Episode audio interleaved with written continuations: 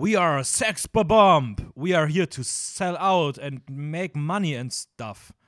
Und damit herzlich willkommen zu einer neuen Folge bei uns Filmjoker. Mein Name ist Dennis, mir gegenüber sitzt der wunder wundervolle Raphael. Moin. Hey, endlich mal pünktlich. Was? Du hast das Moin endlich mal erst gesagt, nachdem ich dich auch vorgestellt Ach habe. so, so. Und nicht so einfach so mittendrin schon. Ja, ich meine, manchmal, ne? Manchmal passt es einfach. Ja, manchmal, manchmal kommt's dich. Ja. Ähm, ja, das Zitat war aus dem wundervollen Film äh, Scott Pilgrim vs. The World.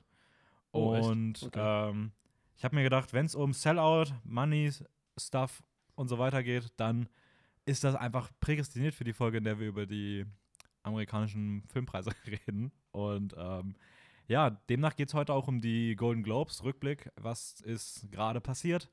Vor zwei Tagen waren die Verleihungen. Ja, genau. Für euch vor fünf Tagen, vier Tagen, viereinhalb Ja, Tagen. wir nehmen halt sowas. immer ein bisschen früher auf. Und ähm, genau, wir besprechen, was da so abgegangen ist, was das auch Ja. Richtung Oscars bedeutet und aber auch, was es allgemein so zu Filmpreisen vielleicht zu sagen gibt. Ja, wir gucken mal ein bisschen, wo es uns hintreibt. Ja, ich meine, das ist halt auch so ein Thema, wo man einfach ein bisschen freier darüber reden kann, weil Golden Globes ist halt so ein Ding, gibt schon seit, seit einiger Zeit. Können wir Das auch nochmal irgendwie drei, 76., 73. Äh, das weiß ich gerade nicht. Ich weiß, dass vier Jahrgang 44, also vor Ja, 76, irgendwie sowas. 76, 77 Ja. Jahren. 76, könnten die 76. gewesen sein. Ja, Das Oder die 77. irgendwie Auf jeden sowas. Fall seit 1944 werden sie halt jährlich vergeben.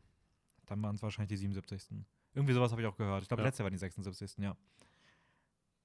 Genau. Ähm, Also, genau, die gibt es schon seit einer Weile und wir können auch mal ein bisschen grob darauf eingehen, was das genau heißt, auch für die Filmwelt und sowas alles. Aber da lassen wir uns einfach mal drauf treiben, ja. darauf treiben. Darauf lassen wir uns einfach treiben. Genau, das Floß der Golden Globes. Ähm, genau, bevor wir dazu kommen, äh, haben sich ein paar Sachen bei uns geändert. Wir würden jetzt den Recap in Zukunft immer so machen, dass jeder von uns immer einen Film sozusagen vorstellt, den er aktuell geschaut hat, der irgendwie auch eine aktuelle Relevanz, Relevanz hat. Aber das halten wir uns ein bisschen frei. Also, ja. Wie kann, wir das genau handeln. Es heißt auch ähm, nicht immer, dass wir unbedingt jede Woche einen mega krassen Film schauen oder sowas, aber falls dann einer dabei ist, dann heißt es halt, okay, dann nehmen wir den. Ansonsten kann es auch mal sein, dass irgendwas anderes dabei ist oder. Genau. ja. Aber jeder von uns bringt sozusagen immer einen Film mit. Ähm, genau, vorher habe ich noch zwei Sachen. Und zwar zum einen, ich habe ja letzte Woche mal für die ganz aufmerksamen äh, Zuhörerinnen hier, äh, ich habe letzte Woche ja noch gesagt, dass ich ein Thema auf diese Woche schieben würde. Das schiebe ich nochmal. Und zwar, ähm, ja, ich habe das ja jetzt so ein bisschen angeteasert, ähm, ausgelöst durch mein, meine Sicht von Kong Skull Island, ähm, dass ich da ein bisschen Redebedarf habe. Ähm, das ist aber jetzt so weit ausgeufert, dass wir dazu mal irgendwie Zeit eine eigene Folge machen zu dem Thema. Was genau? ähm, das war das mit den Schauspielern in den immer gleichen Rollen. Ich glaube, das Ah. habe ich noch gar nicht erwähnt gehabt bisher letztes Mal. Ich habe nur gesagt, dass ich noch ein Thema hätte, was ich schieben würde. Ja. Es geht darum, dass Schauspieler immer gleiche Rollen spielen und ich glaube, darüber reden wir mal in einer zukünftigen Folge. Ja. Ähm, Haben wir ja auch schon grob zumindest so als, Genau. als Termin eingeplant, ja. Außerdem, ganz aktuell, ähm, bevor wir gleich zum Recap kommen, eine Sache noch, und zwar David Fincher, der jetzt gerade mit Mank ähm, bei den Golden Globes auch mehrfach nominiert war, Mhm. ähm, hat ja diesen Film Mank halt auch für äh, Netflix gemacht und Fincher und Netflix haben den Deal, dass Fincher aktuell äh, exklusiv für Netflix produziert, demnach aber auch bei Netflix komplett freie Hand hat. Also die Mhm. Mach was worauf du Bock hast, also mach was du was du willst so gefühlt. Ja. Mank war ja auch ein Herzensprojekt, was er über Studios bisher andere Studios bisher nie ähm, realisieren konnte, weil man nicht, nicht davon ausgegangen ist, dass das halt ähm, genügend Geld einspielen würde. Deswegen ist er damit halt zu Netflix gegangen. Und Die haben ähm, ihn mit offenen Armen empfangen. die haben ihn mit offenen Armen empfangen. Das kannst du dir gar nicht vorstellen. Und äh, ja, David Fincher, der Regisseur, der auch damals Sieben gemacht hat, mit Brad Pitt und Mhm. Morgan Freeman, ähm, Sehr cooler Film. genau, macht jetzt einen sehr ähnlichen Film, der auch von dem Sieben Autor ist, bei dem ursprünglich auch schon Brad Pitt mitspielen sollte. Ähm, der Film war auch schon seit zehn Jahren so sein Wunschprojekt, ähm, nämlich The Killer. Mhm. War aber bisher jedem Studio zu heikel erneut, wenn man, weil man dachte, damit wird man kein Geld einnehmen können. Mhm. Netflix hat gesagt, jo, mach. Und jetzt produziert David Fincher The Killer für Netflix. Ähm, das ist ein. Äh, Brad Pitt soll mittlerweile eigentlich nicht mehr mit dabei sein, sondern Michael Fass Fassbender ist jetzt so gerüchteweise die neue Hauptrolle. Und es soll äh, einen. Ist, ist Michael Fassbender? Ich überlege gerade, welcher Schauspieler das nochmal war. Äh, der hat bei. Oh Gott, was hast du gesehen von dem? Ähm, Inglourious Bastards? Ich Hast du den gesehen? Der Deutsche im. Keller. Mit. Ja, schau du kurz nach. Ja. Ähm, zumindest Ähm, The Killer. Ah, der, okay. Welchen Film hast du gesehen? Äh, der, das Gesicht kommt mir bekannt vor. Ähm, X-Men, Ah ja, stimmt. Ja. Magneto. Magneto. Genau. Ähm, ein grandioser Schauspieler, also auch gerade in seinen kleineren Rollen immer mega, mega, mega stark. Ähm, genau, The Killer soll auf einem Comic basieren und soll die eine sehr realistische Sicht auf einen Auftragsmörder zeigen, der irgendwann sich überlegt, was mache ich eigentlich, wenn ich mit meinem Job durch bin, irgendwann mal. Und der Film soll aber sehr düster, sehr untypisch sein, soll nicht dieses haben, dass man sich unbedingt mit der Hauptfigur sympathisiert, beziehungsweise dass die so eine Heldenentwicklung durchmacht, sondern es soll wirklich eine sehr düstere und äh, simple Sicht auf einen Serienkiller werden. Mhm. Ähm, wie gesagt, von dem gesamten Team, was gefühlt auch sieben gemacht hat. Und ja, kann man gespannt sein. Ähm, das ist jetzt auf jeden Fall ganz aktuell und das fand ich ganz cool. Und damit würde ich sagen, kommen wir mal zum Recap. Ja. Und ich würde einfach mal dir das ähm, erste Wort Du übergibst mir die Fackel, ich übergebe dir den, den, den Stab. den Staffelstab. Und ich laufe los und ähm, werde euch ein bisschen was zu One Night in Miami sagen. Ein Film, der jetzt sehr neu auf Netflix erschienen ist. Ich glaube im Januar irgendwann. Ja, ich glaube, entweder Ende Januar oder Ende, oder, nee, ich glaube im Januar noch. Ich meine im Januar wäre Ende. Januar irgendwie sowas. ja. Ähm, ist jetzt auch bei den Golden Globes nominiert und ja, den habe ich, ich glaube, gest, gestern Abend gesehen und ähm, der ist jetzt eigentlich so brandaktuell, auch vom Thema her. Äh, und zwar ist das das Spielfilmdebüt von äh, Regina King. Oder Regina, Regina, Regina, ja. King. Ähm, sie hat bisher nur so ein paar Episoden für, weiß nicht, Serien gemacht oder so. Und das ist jetzt tatsächlich der erste Spielfilm, den sie gemacht hat. Und der ist direkt bei den Os äh, nicht Oscars, die kommen noch, bei den Golden Globes gelandet. Ähm, und zwar basiert der Film äh, auf einem gleichnamigen Theaterstück von Camp Powers. Camp Powers ist doch der coolste Name überhaupt, oder? Camp Powers. Ja, sehr cooler Name. Ähm, und zwar geht es um ein fiktives Treffen von Malcolm X, äh, Sam Cooke, Jim Brown und dem damals noch genannten Cassius Clay, der quasi sich auch im Film zu, kann man das schon sagen? Ja, das ist. Ja, das also ich meine, das ist eigentlich Trailer so. allgemein bekannt, dass er sich äh, zu Mohammed Ali umbenennt. Also der Boxer. Ähm, für die Leute, die ihn vielleicht nicht kennen sollten. Ähm, das Treffen findet kurz nach dem Sieg über äh, Sonny Liston statt. oh, Im Jahr 1964. Genau. Ähm, grob zum Film zu sagen, es ja, behandelt eigentlich die Thematik, die auch brandaktuell noch ist. Ähm, Thema Black Rights Movement. Äh, inwieweit, also es sind halt vier, ich sag mal, be bekannte Personen, die auch wirklich existiert haben und zum Teil noch leben. Ähm, und sie kommen halt aus unterschiedlichen wir, Berufssparten und diskutieren persönliche, aber auch, ich sag mal so, persönliche Probleme, aber halt auch gerade das Thema, wie ist es halt Gesellschaft. Gesellschaft, diese schwarz zu sein. Genau, also ich glaube, einer ist Footballer, einer Musiker, einer Boxer und Malcolm X politischer Bürgerrechtler, irgendwie Ja, sowas. genau, genau. Ähm, und ich glaube, sie haben alle vier auch einen gewissen Stellenwert in der Bürgerrechtsentwicklung gehabt. Ja. Ähm, und deswegen ist es vielleicht ganz spannend, wenn die sich mal auf eine Nacht getroffen hätten und geredet hätten. Genau. Und ich finde, der Film, der Film bekommt am Anfang, braucht ein bisschen, ist ein bisschen mühselig, irgendwie so in Gang zu kommen, aber ich finde, er hat gerade, also er nimmt eigentlich mit jeder Minute immer mehr Fahrt auf so und hat echt, echt verdammt coole Szenen, auch Höhepunkte, gerade so Mitte bis Ende hin. Ähm, sehr coole Dialoge und ja, es, es könnte nicht aktueller sein eigentlich Mhm. vom Thema her. Also hat er dir auch unterm Strich Er gefallen? hat mir unterm Strich wirklich gut gefallen, aber ich fand, man merkt so ein bisschen, dass es ein adaptiertes Theaterstück ist. Ja, ich finde, man, wenn man es liest, dann, dann versteht man es. Mhm. Aber ich habe beim Schauen jetzt nicht, dies, nicht diese negativen Sachen gehabt, die ich oft bei solchen Filmen habe, wo ich dann das Gefühl habe, ich sehe die Bühne noch. So. Nein, nein, nein, nein das, das, darf, das auf keinen Fall.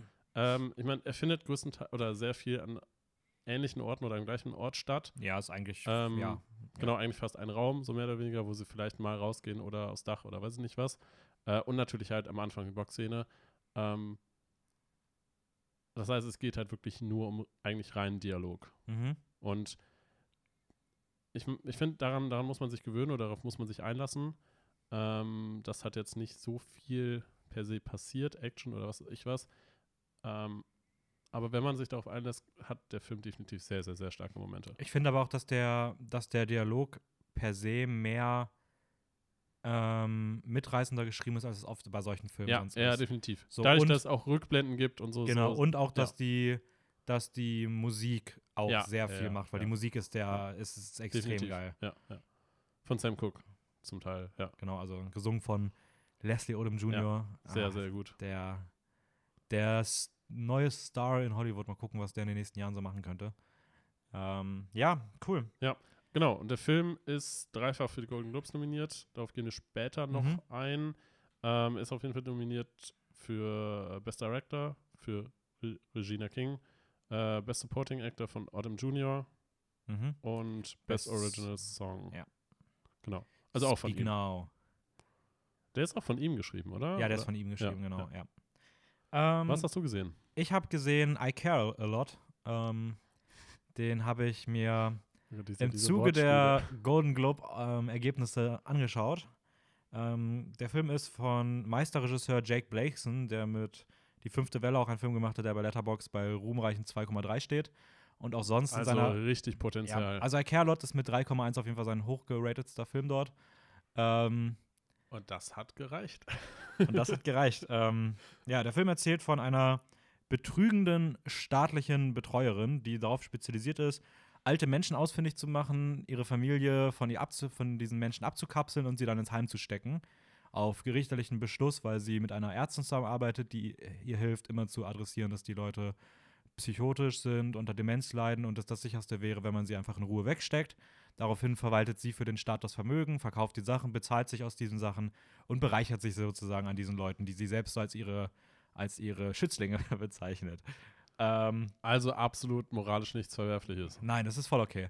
Und dann gerät sie aber an einen, ähm, an einen, an die falsche Frau, die falsche alte Frau, die sie wegsteckt. Und es stellt sich heraus, klar, wie könnte es anders sein für einen amerikanischen Film? Da sind sie auch wirklich kreativ und bedienen keine Stereotype. Type. Äh, sie ist natürlich, die, die ist natürlich in Kontakt mit einem Boss der russischen Mafia irgendwie so ein bisschen. Ne? Natürlich gespielt von einem Amerikaner, weil ist ja. Ich hoffe, ich hoffe, ich hoffe, da ist ein richtig schlechter russischer Akzent mit drin. Nein, nein, tatsächlich nicht. Also Echt nicht? gespielt von Peter Dinklage. Ich mag Peter Dinklage. Oh. Ähm, er sieht allerdings überhaupt nicht, also es, es ergibt in diesem Film keinen Sinn, dass der russische Russisch ist, Wurzeln ja, hat. ja. Ähm, I don't know warum, aber Vor allem, warum, warum muss jemand von der Mafia unbedingt aus Russland sein? ja, das, Mafia gibt es auf der ganzen Welt. ja, das, es ergibt gar keinen Sinn. Das hätte man einfach lassen können, aber keine Ahnung. Weil man möchte halt irgendwie was haben, wo die Amerikaner äh, Anti Antipathie Ja. entwickeln können, damit man automatisch nur aufgrund dessen schon mit der Hauptfigur sympathisiert, die selbst halt moralisch eigentlich scheiße ist. Ähm, Mhm. Genau, so geht's dann hin und her und es ist so ein bisschen Katze-Maus-Spiel. Ähm, ich persönlich fand den Film nicht gut. Ähm, er hat nette Momente, hat eine nette Idee auf jeden Fall, ist gut gemacht. Ähm, solides bis gutes Schauspiel, also Peter Dinklage in seiner Rolle, den man ja wie gesagt aus Game of Thrones als Tyrion beispielsweise kennt. Ja. Der kann einfach nicht schlecht sein. Auch hier ist er gut. Ähm, mehr aber auch nicht. Und äh, Rosamund Pike, die auch in Gone Girl beispielsweise die Hauptrolle mitgespielt hat. Ja, also ich finde sie gut hier, das auf jeden Fall. Ähm, ich muss trotzdem sagen, dass ihre Figur einfach keine weiteren Facetten erlaubt, ihre Figur sehr unkonsequent geschrieben ist, wenig auf ähm, wie die Figur so im Ganzen wirkt, sondern immer nur so in einer Szene, wo man sagt, okay, da muss ich jetzt diese Charaktereigenschaft zeigen, aber man sich überhaupt nicht Gedanken macht, dass sie irgendwie in gewissen Momenten auch sich komplett widersprüchlich verhält, anstrengend leider auch ist und das macht auch ihr Schauspiel ein bisschen schwierig zu bewerten. Ähm, Aber es hat gereicht. ja, es hat gereicht, aber ich finde es einfach, keine Ahnung, also ich habe es überhaupt nicht ja. gefühlt. Ähm, ich finde, der Film bedient sehr viele Klischees, was ich absolut scheiße finde. Und auch die ganze Art und Weise, wie er seine moralische Entwicklung präsentiert, was so, wenn es darum geht, dass die starke Frau in der Hauptrolle ist und die aber einfach moralisch nicht gut ist, was einfach gar nicht groß reflektiert wird, sondern einfach so abgetut. Also es ist einfach so, ja, wir beschäftigen uns damit nicht, liebt sie bitte, weil wir haben doch hier den bösen Russen. Und das ist einfach extrem schlecht geschrieben. Und ich finde, wenn man ganz genau hinschaut, merkt man sogar, dass der Film weiß, wie scheiße er geschrieben ist. weil das Ende ist einfach so faul. Also faul ist da wirklich das beste Wort in jeder Hinsicht, nämlich einmal Äh, faul, faul im Sinne von, von beiden. Was? Von beiden. Im Sinne von, Scheiße, von, schlecht. von, von verdorben und im Sinne von, Ah, von okay. unfleißig. okay, okay, okay. Ähm, ja, also ich mochte den Film nicht. Ich glaube trotzdem, wenn man einfach ein bisschen das, das Hirn ausschalten mag und irgendwie einen, eine moderne, interessante Komödie mit einem coolen Ansatz sehen möchte. Achso, es gilt als Komödie, okay. Ja, es gilt als Komödie. Ich habe jetzt aber weniger gelacht, aber es hat zumindest Ja, einen ja, Komödien-Vibe. Kann man da gerne mal reinschauen. Ähm, gibt auch einige, denen der Film ganz gut gefällt. Ist auch gar nicht so schlecht angelaufen. Mir persönlich hat er aber nicht zugesagt. Okay. Und damit würde ich sagen, kommen wir zum Hauptthema. Golden Globes. Okay. Ähm, ich, ich weiß gar nicht, wie wir jetzt in das Thema reinstürzen wollen. Hast du eine grobe Ich habe theoretisch, Ansatz, ich habe ich hab einen kompletten Ablaufplan hier. Ich kann, Oh durch, je. ich kann da, ich kann euch da durchführen wie ein blinden Hund jemanden durch den New Yorker Stadtverkehr. Okay, also, ähm, was kann man denn so allgemein erstmal über Film Awards sagen? Also, wie du, du bist, also ich bin ja wahrscheinlich ein bisschen mehr so in diesem ganzen Award-Game ja, drin als du. definitiv. Also für, für mich war vieles neu. Also gerade, Golden Globes, hab ich noch nie gehört. ich habe schon von gehört, aber ich habe mich tatsächlich jetzt bis, bis für ja, bis zum Podcast noch nie wirklich damit beschäftigt. Also ich habe mal so gehört, ja, okay, der Film ist mal dafür nominiert, der hat mal was gewonnen. Aber wie das wirklich abläuft, wie, wer da überhaupt bestimmt, wer einen Golden Globe bekommt und sowas alles, damit habe ich mich jetzt zum ersten Mal beschäftigt und es ist interessant, was Mhm. da so passiert. Auch, dass nicht zwangsläufig immer unbedingt Filme äh, bewertet oder, oder ich sag mal nominiert oder denen dann halt auch der Preis gegeben wird, die unbedingt die besten sind, sondern dass da halt auch viel Politik hintersteckt. Und ja, klar. da kommen wir halt auch wieder dann ja zu, zu fragwürdigen Entscheidungen und sowas alles und fragt sich halt ja, wofür existiert der ganze Quatsch überhaupt? Also ich würde sogar sagen, bei den Golden Globes steckt teilweise sogar mehr Politik, äh, politische Motive hinter als bei den Oscars. Hm? Bei den Oscars ist es dann eher so Netzwerk. Also da ist Ja, es weniger, ja, ich ja. gebe dir den Film da, weil du politisch jetzt eine Botschaft hast, sondern ja, wir kennen uns, Bro. Ja, ich ja, gebe ja. dir deswegen den Award. Aber das, das So. hängt auch sehr stark damit zusammen, wie, was da für Organisationen hinterstecken und wie viele Personen da, ich sag Genau. mal, im Hintergrund aktiv sind. Weil Oscars bestehen ja aus allen Leuten, die in der Academy irgendwie drin sind. Das sind ja wie viel? Über 7000 Leute? Über oder sieben, so? circa 7000 Leute. Ja. Und selbst halt Filmschaffende. Also Ja, genau, genau. Regisseure vergeben an Regisseure, Kameraleute an Kameraleute. Ja. Das sind halt alle Leute, die irgendwie im Filmbusiness aktiv sind. Und bei den Golden Globes sind es einfach nur so um die 90, wie sagt man, Journalisten irgendwie, die sich so zusammengefunden haben und man weiß gar nicht genau, wer die überhaupt sind und wo die herkommen und es gibt bestimmte Kriterien, nach denen die irgendwie zugelassen werden, aber selbst das ist alles so undurchsichtig und nicht ganz klar und ein bisschen shady, dass sie auch teilweise jetzt schon Korruptionsvorwürfe haben und so ein Quatsch und Ja, genau. Ja. Also die, ähm, genau, bei den Golden Globes steht dahinter halt die äh, Hollywood Foreign Press Association, Ja. HFPA. Und das sind 90 internationale JournalistInnen, ähm, die dort die Nominierung bekannt geben und später auch die Preise verleihen. Und die durften sich jetzt aber mal einem richtigen Shitstorm ähm, Ja. anhören. Wie gesagt, Korruption war auf jeden Fall eins der Themen. Aber ich glaube, überstrahlt wurde das Ganze davon, dass man kein einziges schwarzes Mitglied hatte. Ja. Hat, Das weiterhin. heißt, das heißt, diese Association besteht aus rund Weißen. 90 nur weißen Menschen. Ja. Oder halt irgendwie vielleicht Leuten mit, Lat also mit, mit, mit so einem Latino-Background oder sowas. Ähm, vielleicht auch, weiß ich nicht, Leute Aber- aus Asien oder sowas, aber, selbst- zumindest selbst- kein einziges, Da, ja. kein einziges schwarzes Ja. Mitglied. Das Einzige, was da nur gesagt wird, ist halt, dass, äh, ich glaube, 55, aus 55 verschiedenen Ländern sind die genau, Journalisten. sind internationale Journalisten, also keiner Genau. aus Amerika auch. Ähm, aber sie leben alle in Kalifornien. ist dem so? Ja, habe ich Ah, nachgeschaut. okay. Äh, das ist unter anderem eine der Bedingungen, die diese Journalisten erfüllen müssen, damit sie überhaupt ein Votingrecht haben. Klar, man klaut die guten Journalisten aus dem Ausland. Ja, typisch. Ja, äh, das, das, das alleine finde ich schon mega absurd. Äh, da, aber da sind wir jetzt schon wieder bei Kritik, da können wir vielleicht später nochmal Ja. genauer drüber, darauf eingehen. Genau, also das war auf jeden Fall auch das Thema mit dem ähm, kein schwarzes Mitglied, war eins der Hauptthemen in den Reden der Golden Globes immer wieder, was auch absolut berechtigt ist. Also es ist einfach eine, eine Frechheit, dass, das, ähm, dass, dass die so aufgestellt sind. Und ich finde, man sieht es auch, wenn man sich anschaut, wer nominiert war. Einfach darin, dass man den vier ähm, Black Ensemble-Filmen, nämlich The Five Bloods, One Night in Miami, Judas and the Black Messiah und äh, was ist der vierte? Äh, My Rainey's Black, Black Ja, Bottom, dass ja. man die zwar so in kleineren Side-Kategorien irgendwie nominiert hat, aber wenn es dann um den Hauptpreis geht, sind die halt alle rausgeflogen. Ähm, und das sollte so nicht der Fall sein. Also gerade wenn man schaut, was noch so nominiert war. Aber dazu vielleicht auch noch später nochmal mehr. Aber ich hoffe auf jeden Fall, dass da jetzt die nächsten Jahre Änderungen reinkommt. Ja. Man darf nie vergessen, dass all solche Sachen immer im Wandel sind und Wandel nun mal auch leider eine gewisse Zeit braucht. Ja. Das gleiche ist bei den Oscars ähm, auch schon seit Jahren Thema und wird zunehmend besser. Die Golden Globes dieses Jahr sind schon an vielen Stellen in die richtige Richtung gegangen, ähm, was Nominierungen und was Preise anging, aber da muss natürlich noch viel mehr passieren und ja, einfach hoffentlich, dass das dann auch die nächsten Jahre der Fall sein wird.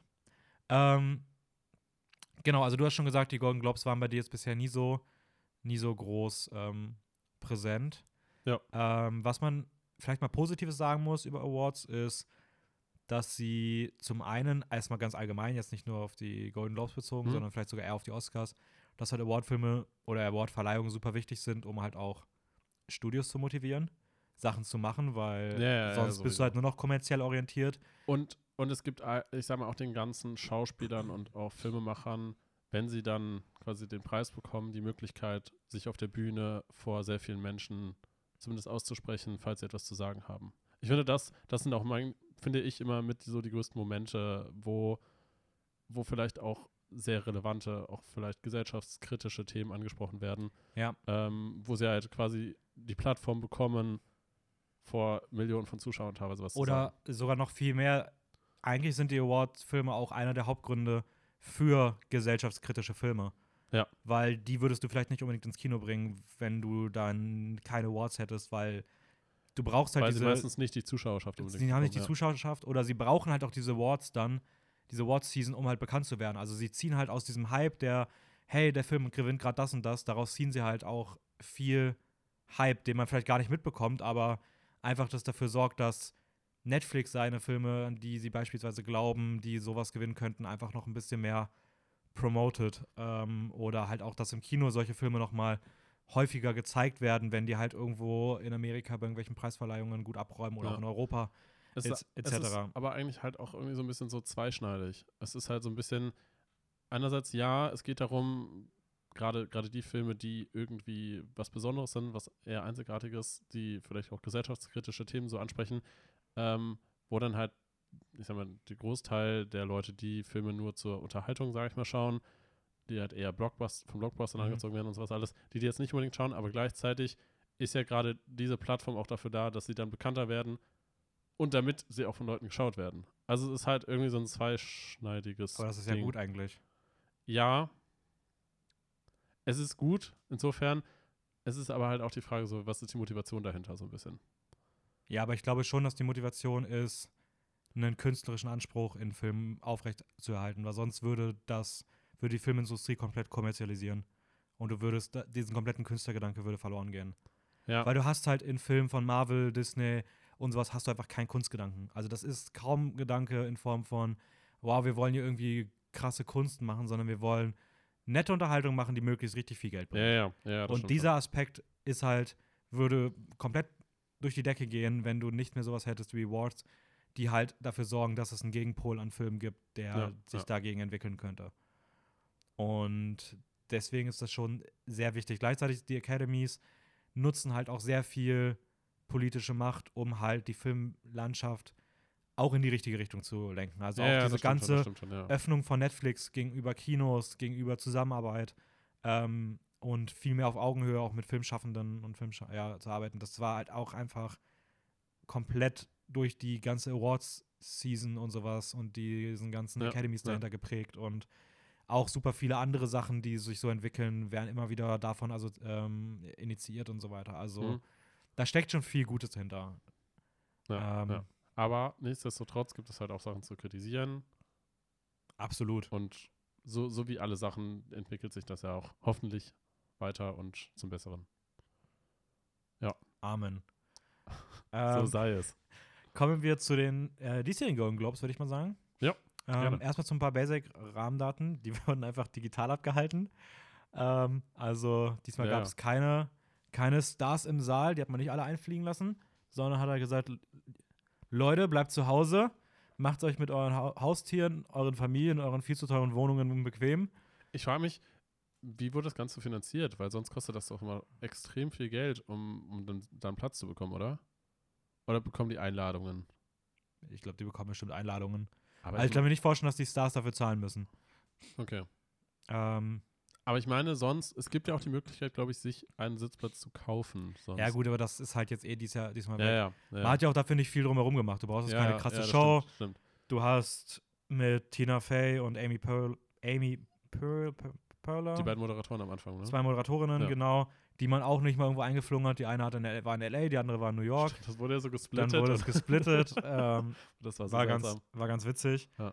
Ähm, genau, die beiden haben auch schon mal 2019, d- äh, 2013 bis 2015 zusammen die Golden Globes ähm, moderiert. Hm?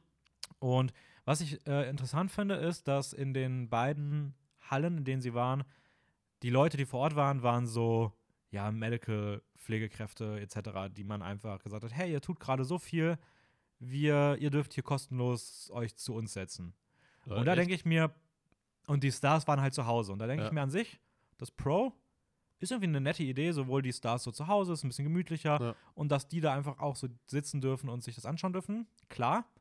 Aber ich habe mir auch irgendwie gedacht, so, was genau haben denn die PflegerInnen davon, wenn sie dort sitzen, aber es halt auch gar keine Stars da sind? Also da ist ja wirklich, da waren nicht viele Leute, wegen denen es sich lohnen würde, hinzukommen. Da gibt es keine Musikauftritte. Ja. Also du sitzt da dafür, dass da Ist eigentlich nur für das, für das Event, dass man da gewesen ist, aber dafür, ja, aber auch, also du ja. kannst ja nicht sagen, hey, ich habe Dinge. Klar, okay, zu 50 Prozent die Laudatoren und Laudatorinnen waren zumindest vor Ort, aber halt auch, mal ab, auch immer abwechselnd. Auch ich weiß gar nicht, ob es bei allen der Fall war, aber ein paar auf jeden Fall. Also ist schon, ja, es ist, glaube ich, Ja. nicht so ein Ereignis, wo du im Nachhinein sagst, wow. Ja, aber man kann sagen, hey, ich war bei den Golden Globes 2021, weiß ich nicht, da im Publikum mehr oder weniger. Also, keine Ahnung, es ist einfach ein netter, netter Fakt Ja. so nebenbei. Ja. Hast du dir die Eröffnungsrede von beiden ange angeschaut? Äh, so halb. keine Ahnung, also ich habe ich es mir angehört, habe auch diesen Witz mit, wie sie der anderen an den Haaren, Mhm. ähm, sagt man, gestreichelt hat. Ja, Klingt irgendwie weird. Ähm, aber ich weiß nicht, irgendwie fand ich es nicht so spannend und äh, generell fand ich es doch echt schwierig, irgendwie so eine Zusammenfassung der Golden Globes zu finden. Es gab kaum irgendwie Material online dazu. ja, gab's auch nicht. Also, ähm, man musste sich das ein bisschen selber zusammen ja, ja. basteln. Ähm, genau, also ich finde auch die Eröffnungsrede war jetzt kein Vergleich beispielsweise mit Ricky Gervais von den letzten Jahren. Nee, sowieso nicht. Ähm, Es war eher, eher so ein nettes Ding mit ein paar kleinen Wortwitzen dabei und ein paar Kommentaren, aber ja, ich fand halt das Ja. Ende ziemlich gut, weil sie da halt selbst nochmal diese HFPA-Kritik sehr präsent gemacht haben ähm, und auch nochmal gesagt haben, hey Leute, wir wissen alle, dass Awards-Shows echt eine dumme Sache sind. Ähm, aber auch dumme, aber auch bei dummen Dingen ist irgendwie Diversität schon wichtig. Ja. So, und das fand ich irgendwie eine nette Aussage. Ähm, die haben das, glaube ich, ganz solide gemacht. Also es kann man jetzt auch ja, ja. nicht groß sonst was zu sagen. Äh, genau, wir reden übrigens eigentlich nur über die Film Golden Globes, nicht die für die Serien und Miniserien, die noch verliehen wurden. Ähm, Habe ich mir zumindest nicht so rausgeschrieben, weil es auch mit Blick auf die Oscars jetzt nicht wirklich interessant ist und es auch nicht wirklich zur Award-Season, die man so kennt, dazugehört. Ich sag mal so, Ähm. es, sind, es gibt 37 Kategorien, glaube ich. Ja, Irgendwie sowas. Und jetzt alles durchzugehen ins ganze viel. wäre viel zu viel. Und sag mal, wenn man, wenn man sich dafür interessiert, dann kann man es halt auch im Internet nachschauen. Also, ja. also was man vielleicht sagen kann, ist, Queen's Gambit hat das gewonnen, was sie gewinnen konnten. Ja. Eine unserer Lieblingsserien, würde ich behaupten, der letzten Jahre. Ähm, Also, ja. Aber wir gehen mal auf die Filmpreise. Und da erstmal im Vorhinein habe ich mir mal so ein paar äh, Golden Globe Snaps aufgeschrieben. Also, Snaps. ja, so Sachen, die hätten nominiert werden müssen eigentlich und Ach wo es fast okay. schon skandalös ist, dass die nicht ähm, berücksichtigt wurden. Ähm, da hätten wir The Five Bloods als Wurde Film, der einfach oder? also der wurde wirklich zu 100% weggelassen. Der ist nirgendwo dabei gewesen. Mal gucken, was das Richtung Oscars geben könnte, ob der da irgendwo auftaucht. Mhm. Also ich denke mal, irgendwo wird er auftauchen. Aber dass der wirklich weder Spike Lee noch gerade Delroy Lindo als bester Hauptdarsteller, ähm, Ja, das war schon, das war schon nicht so direkt zu erwarten. Chadwick Boseman hat da auch mitgespielt, oder? Genau, in der Nebenrolle. Auch das hätte man sich denken können, dass das irgendwie vielleicht als, eine als Nominierung gibt. Supporting Actor oder sowas, ja. Aber nee, The Five Bloods hat man sich mal für entschieden, dass der, dass der da auch keine Plattform bekommt. Ähm, vielleicht die größte Überraschung, auf jeden Fall ähm, keine Meryl, Meryl Streep. ja, Die Rekordhalterin, was Nominierung bei den Golden Globes angeht, mit 32, glaube ich, echt schon so viel. hat einfach mal keine Nominierung bekommen, obwohl The Prom nominiert war und auch James Corden als bester Hauptdarsteller in einem Musical ist, äh, nicht geworden ist, aber nominiert wurde, Ja. hat man sich trotzdem entschieden, ja, James Corden und The Prom geben wir die Nominierung, aber Meryl Streep, unserer Grand Dame, geben wir die Nominierung nicht. Und da. Ähm, ja, sonst war es noch ein bisschen verwerflich, dass ähm, weder Schauspieler noch Schauspielerinnen von Minari irgendwie nominiert wurden. Und natürlich vor allem, dass gerade für Best Picture Drama kein Film mit einem äh, dunkelhäutigen Ensemble nominiert wurde. Das haben wir vorhin schon angesprochen. Ja. Und ja, demnach ähm, können wir sagen, wollen wir mal über irgendwas reden? Hast du dir irgendwas aufgeschrieben als erstes Topic so? Also ich habe ich hab mir eigentlich nur so die einzelnen Kategorien so aufgeschrieben und so ein bisschen so, was hat er gewonnen, was war vielleicht so, ja, ich sag mal, Favorit oder Predictions und, und welche Sachen sind einfach nur durchgegangen und bei welchem war das so, ich sag mal, ein Mhm. What the fuck-Moment. Okay, ähm, dann würde ich sagen, bevor wir zu den Hauptpreisen kommen, ganz kurz. Jane Fonda hat übrigens den Preis gewonnen für ihr Lebenswerk, glaube ich. Was genau heißt das eigentlich? So, das ist, es wird im Vorhinein einfach abgestimmt, das ist keine, da werden auch keine Leute nominiert. Ja, Man guckt einfach, wer tut viel, ist auch so eine große Persönlichkeit, ähm, macht vielleicht auch aktuell keine Filme mehr oder sowas, aber ist einfach so in der Szene, so, also so eine wichtige Persönlichkeit. Und Jane Fonda ist halt nicht nur Schauspielerin, sondern auch Bürgerrechtlerin, Klimaschutzaktivistin Okay. etc. Und ihr hat man jetzt den Cecile B. DeMille Award gegeben, kann auch man den so ist das aussprechen. immer ein neuer Award? Nee, oder, ich glaube, der heißt bestimmt so. Okay. Weil Ähm, ich hatte nämlich auch sowas gesehen, wo dann schon vor den Golden Globes halt jemand ja, man wusste wahrscheinlich Ja. schon, dass sie den Preis bekommt. Ja. Das ist meistens schon immer, immer bekannt. Aber das sind auch immer so die krassen Reden, weil die meistens halt so politisch stark Leute sind, Ja, dass die ja. halt krasse Themen so ansprechen und sie hat halt auch nochmal ja, sehr mit dem Finger auf die Filmbranche gezeigt und gesagt, Leute, ihr seid eine Gruppe von Geschichtenerzählerinnen und ähm, ihr, ihr erzählt keine Geschichte, in der ihr euch selbst an die Nase fasst und ähm, dass wir divers sind, muss überall beginnen und das gehört auch, das muss sowohl vor der Kamera, hinter der Kamera als auch hinter den Studios etc. überall der Fall sein Ja. und bitte ändert euch. Ich finde, gerade gerade wenn es um, um Kultur geht, Kultur ist ja eigentlich der erste Schritt, wo sowas eigentlich thematisiert werden muss. Ja, voll, also absolut. Es ist ja gerade eigentlich die Aufgabe von, von Kultur, so ein bisschen Gesellschaft wieder zu spiegeln und zu zeigen, was falsch läuft. Wollen wir mal im Animationsbereich anfangen? Äh, gerne. Ähm, Einfach, einfach Best Animation. Gibt es Genau. da überhaupt einen anderen Preis nee, es gibt bei den Golden Globes gibt's nur besten Animationsfilm. Ja. Ähm, Gut, da war eigentlich relativ sicher, dass es Soul wird, also der neue Film von Pixar, der um Weihnachten rum erschienen ist. Ähm, oder an Weihnachten sogar? ich glaube, An Weihnachten, meine ich. Am 25. Ja, meine ich. ja. Ja. Ähm, Zumindest also hier auf Disney Plus. Keine Ahnung, wie das in Amerika war. genau. Äh, dazu eigentlich, wenn ein recht guter Pixar-Film irgendwie erscheint, dann ist es meistens relativ sicher, dass er auch den Animationspreis gewinnt. Irgendwie. Genau, letztes Jahr Toy Story 4 musste sich, glaube ich, gegen Missing Link bei den Golden Globes geschlagen geben, was auch eine extreme Überraschung war, dass Missing Link da gewinnt. Hm? Ähm, und es gab noch ein irgendein anderen Mal, aber im Pixar steht jetzt auf jeden Fall, was die Golden Globes angeht, glaube ich, 9 von 11. Also es ist schon relativ eindeutig. Ja. Ja. Und man muss auch dazu sagen, Soul war ein für Pixar schon relativ guter Film, finde ich. Ich muss Ich tatsächlich sagen, ich finde, es steht für mich ungefähr in der Mitte. Okay. Also ich fand, alles steht Kopf. Mm, Ich weiß nicht, die Incredibles ist auch von denen, oder? Ja. So finde ich auch, fand ich auch persönlich besser. Ich mag auch Ratatouille lieber. Also, ich finde es auf jeden Fall gerecht. Also, ich finde es ist gut, dass er den Preis gewonnen hat. Nominiert waren noch äh, Wolfwalkers, Over the Moon, Onward und The Croods. Und eigentlich wäre für mich nur Wolfwalkers eine Option gewesen. War auch Aber- der einzige Preis, der irgendwo mal an anderen, in an anderen kleineren Awards ähm, ja, Soul geschlagen hat. Aber Ja. Ja Man muss aber auch dazu sagen, Wo Forecast, ich habe ihn jetzt nicht gesehen, aber es hat sowohl vom Animationsstil als auch geschichtlich eher etwas außergewöhnlich, würde ich mal behaupten. Voll. Also, Ja. es, da, wie gesagt, es war sehr, sehr sicher, dass Soul dieses Ding gewinnt. ja. Ja, ähm, ja ist auch, wie gesagt, sehr, sehr zu Recht auf jeden Fall. Ähm, Eigentlich was, ich weiß nicht, hast du noch was zum Animationsding? nee, ich hätte jetzt nur gesagt, ähm, einen zweiten Preis, den Soul, gewon Soul gewonnen hat. Oh ja, ähm, stimmt, stimmt. Nämlich die beste Filmmusik. Ja. Von John Baptiste, Atticus, Atticus Ross und Trent Reznor. Lustigerweise waren Reznor und ähm, Ross auch für ihre Musik zu Mank nominiert. Und die beiden waren auch die Favoriten in beiden. Also, wenn irgendwas da gewonnen hätte, war eigentlich klar, dass eins von denen wird. Ähm, ja, ist auch Soul geworden. Also, Soul hat die beste Filmmusik scheinbar. Ähm, und mal gucken. Ich könnte mir auch vorstellen, dass das beides auch die Preise sind, die sie auch bei den Oscars kriegen werden. Mhm. Würde ich jetzt mal drauf tippen, aber Was gibt's denn bei Oscars noch für, für Animations... Äh, Kurzfilm. Ähm, ach, Stimmt, Kurzfilm gibt's auch noch. aber ja. das sind keine, wo man jetzt groß was vorher mitbekommt, so wenn man nicht gerade mega in dieser Szene drin Ja, ist. ja, ja, ja. Äh, ja, ansonsten, was eigentlich auch relativ sicher war, war äh, Best Foreign Movie. Habe ich auch als nächstes.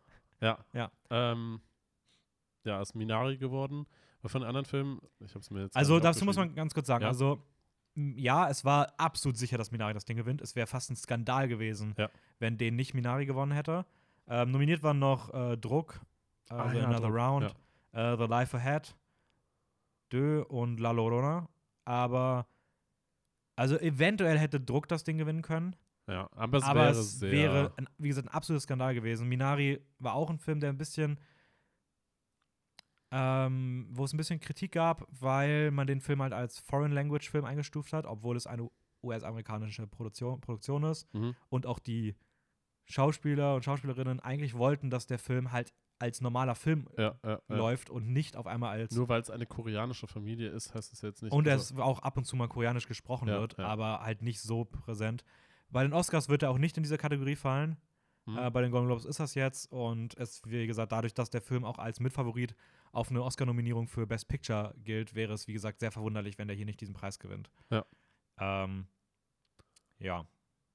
Ja, genau. Also ich habe mir auch dazu einfach nur aufgeschrieben, so es, es gab eine Kontroverse oder es gibt eine Kontroverse, warum er nicht in anderen Kategorien irgendwie berücksichtigt wurde. Ja, ist auch absoluter Bullshit. Aber auch dieses Ding, dass halt die, die, die, die, der Cast halt nicht irgendwie gewürdigt wurde. Aber das war ja letztes Jahr bei Parasite auch schon so. ja, ja. Auch, bei den Oscars so. Das es ist halt wieder so eigentlich typisch amerikanisch.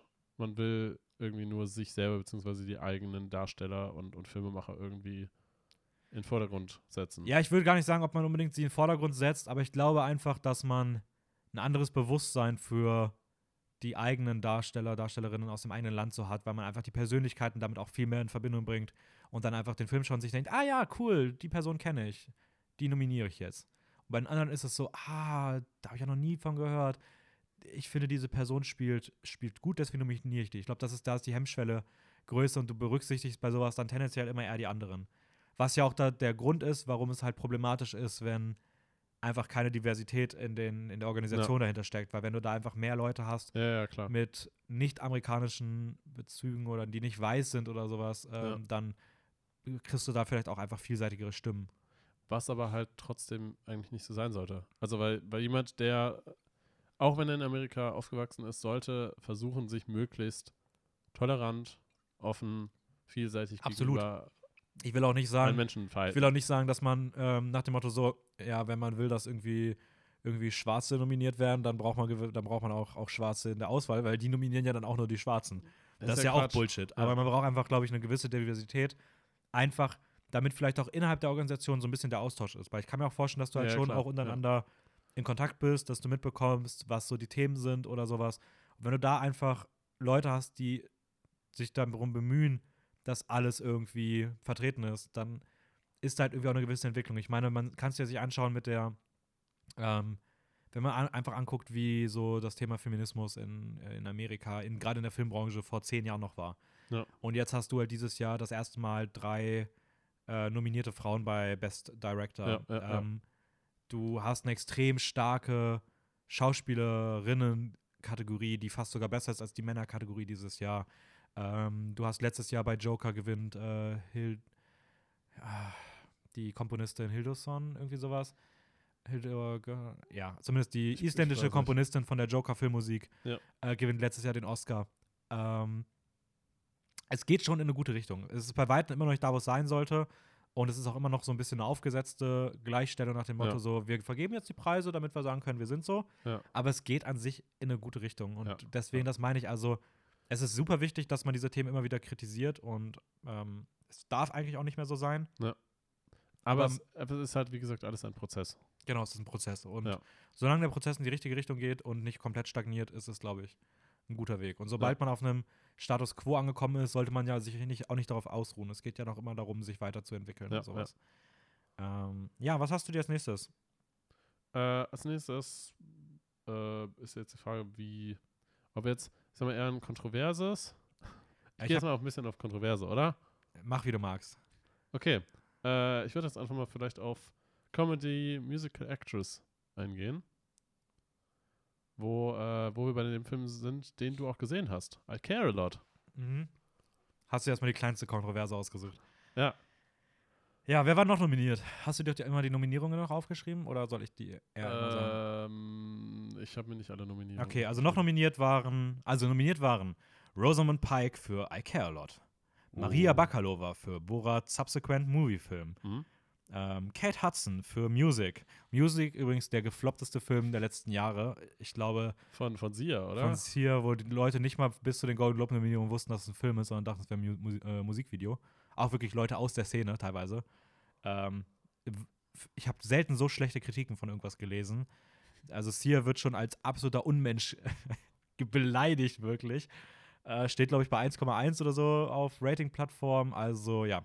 Aber genau, Kate Hudson für Music, Michelle Pfeiffer für French Exit und Anya Taylor-Joy für Emma.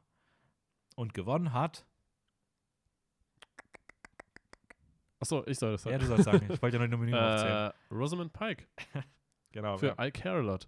Und sie war, ich sag mal, sie hat irgendwie Aufmerksamkeit so ein bisschen halt bekommen. Im Sinne von, es gab Leute, die, die ihre Performance wohl ganz gut fanden.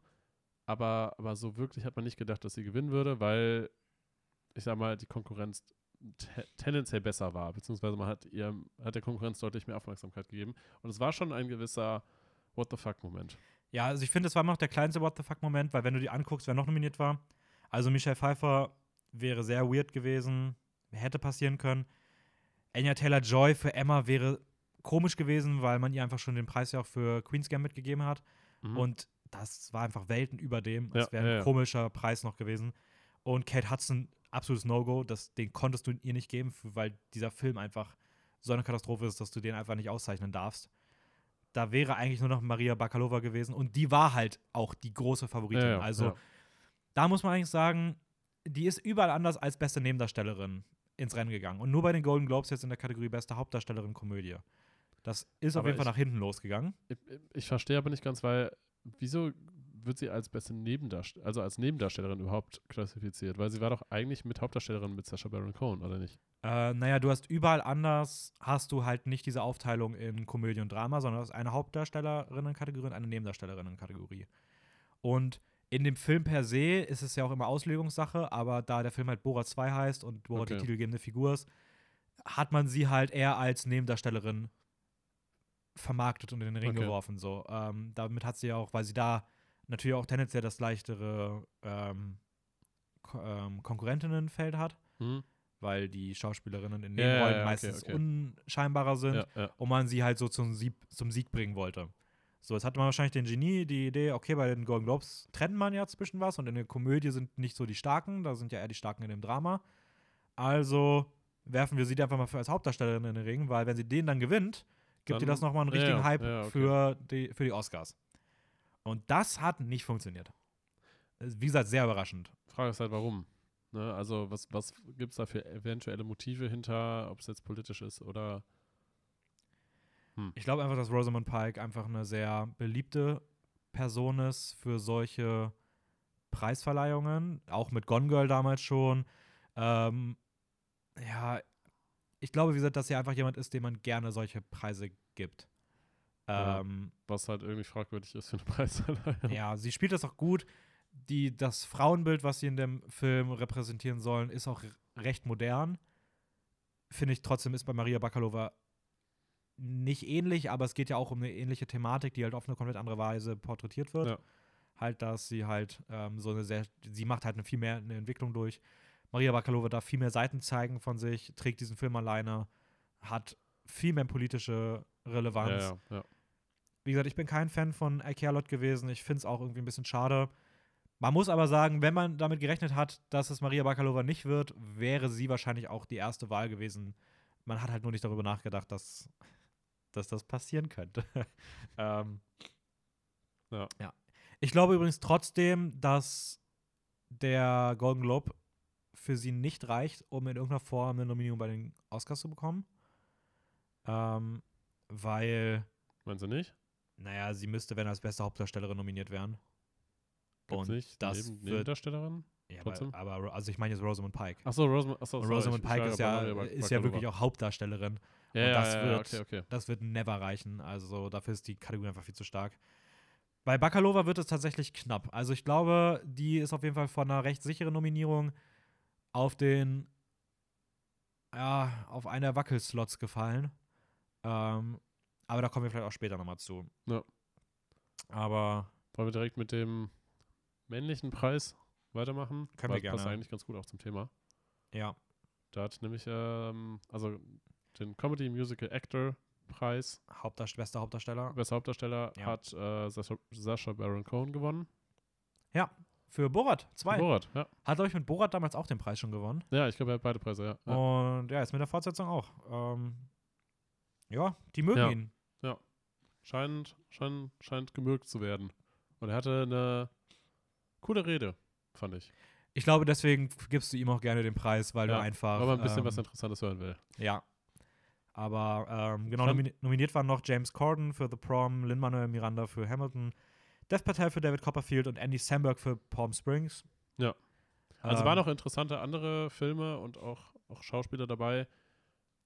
Ja, ich finde Ja. aber gut, dass er es geworden ist. Also, man Ich- hätte, glaube ich, den. Also, Andy Samberg wäre cool gewesen. Lin-Manuel Miranda, finde ich halt, ist nicht die beste Figur bei Hamilton. Deswegen wäre es komisch gewesen, ihn auszuzeichnen. Ich finde Leslie Odom Jr. ist in Hamilton besser. Und ich finde es tendenziell auch gut, dass bei diesen Film Awards auch wirklich klassische Filme ausgezeichnet ich werden. verstehe da nicht, warum Hamilton überhaupt nominiert wurde. Ja, weil es Weil es einfach mega weil es mediale Sachen Ja. zieht irgendwie. Also, ja. Ich Nein, hätte äh, mir irgendwie ein bisschen gewünscht, dass Hamilton gewinnt. Nee, ich mir gar nicht. Also wirklich Echt überhaupt nicht. Nein, gar nicht. Das wäre furchtbar gewesen. In jeder Kategorie. Das wäre ganz, ganz furchtbar gewesen.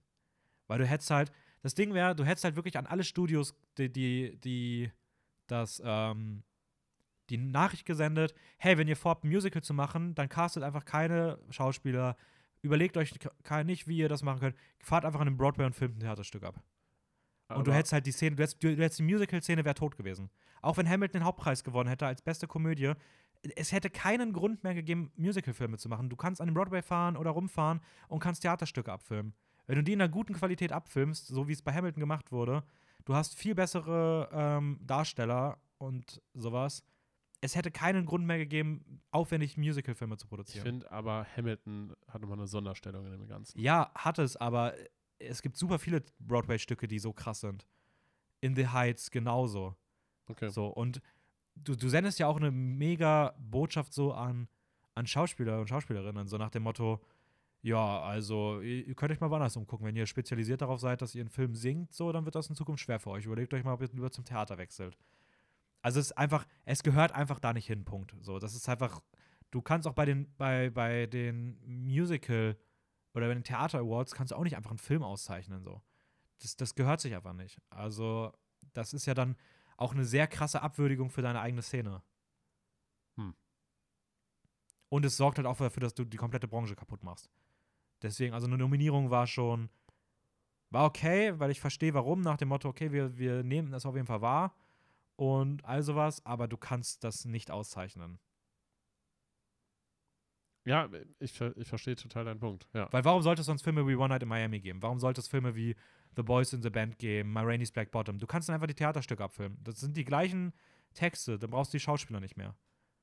So, und das wäre halt die Botschaft, die du sendest. Du sendest die Botschaft, ja, fuck it, wir machen solche Filme in Zukunft nicht mehr. Es ist viel kostengünstiger, wenn wir einfach die Theaterstücke Aber- abfilmen und es kommt, wird trotzdem wahrgenommen. Und diese Filme sind doch genau darauf ausgelegt, dass sie an solchen Stellen die mediale Aufmerksamkeit bekommen.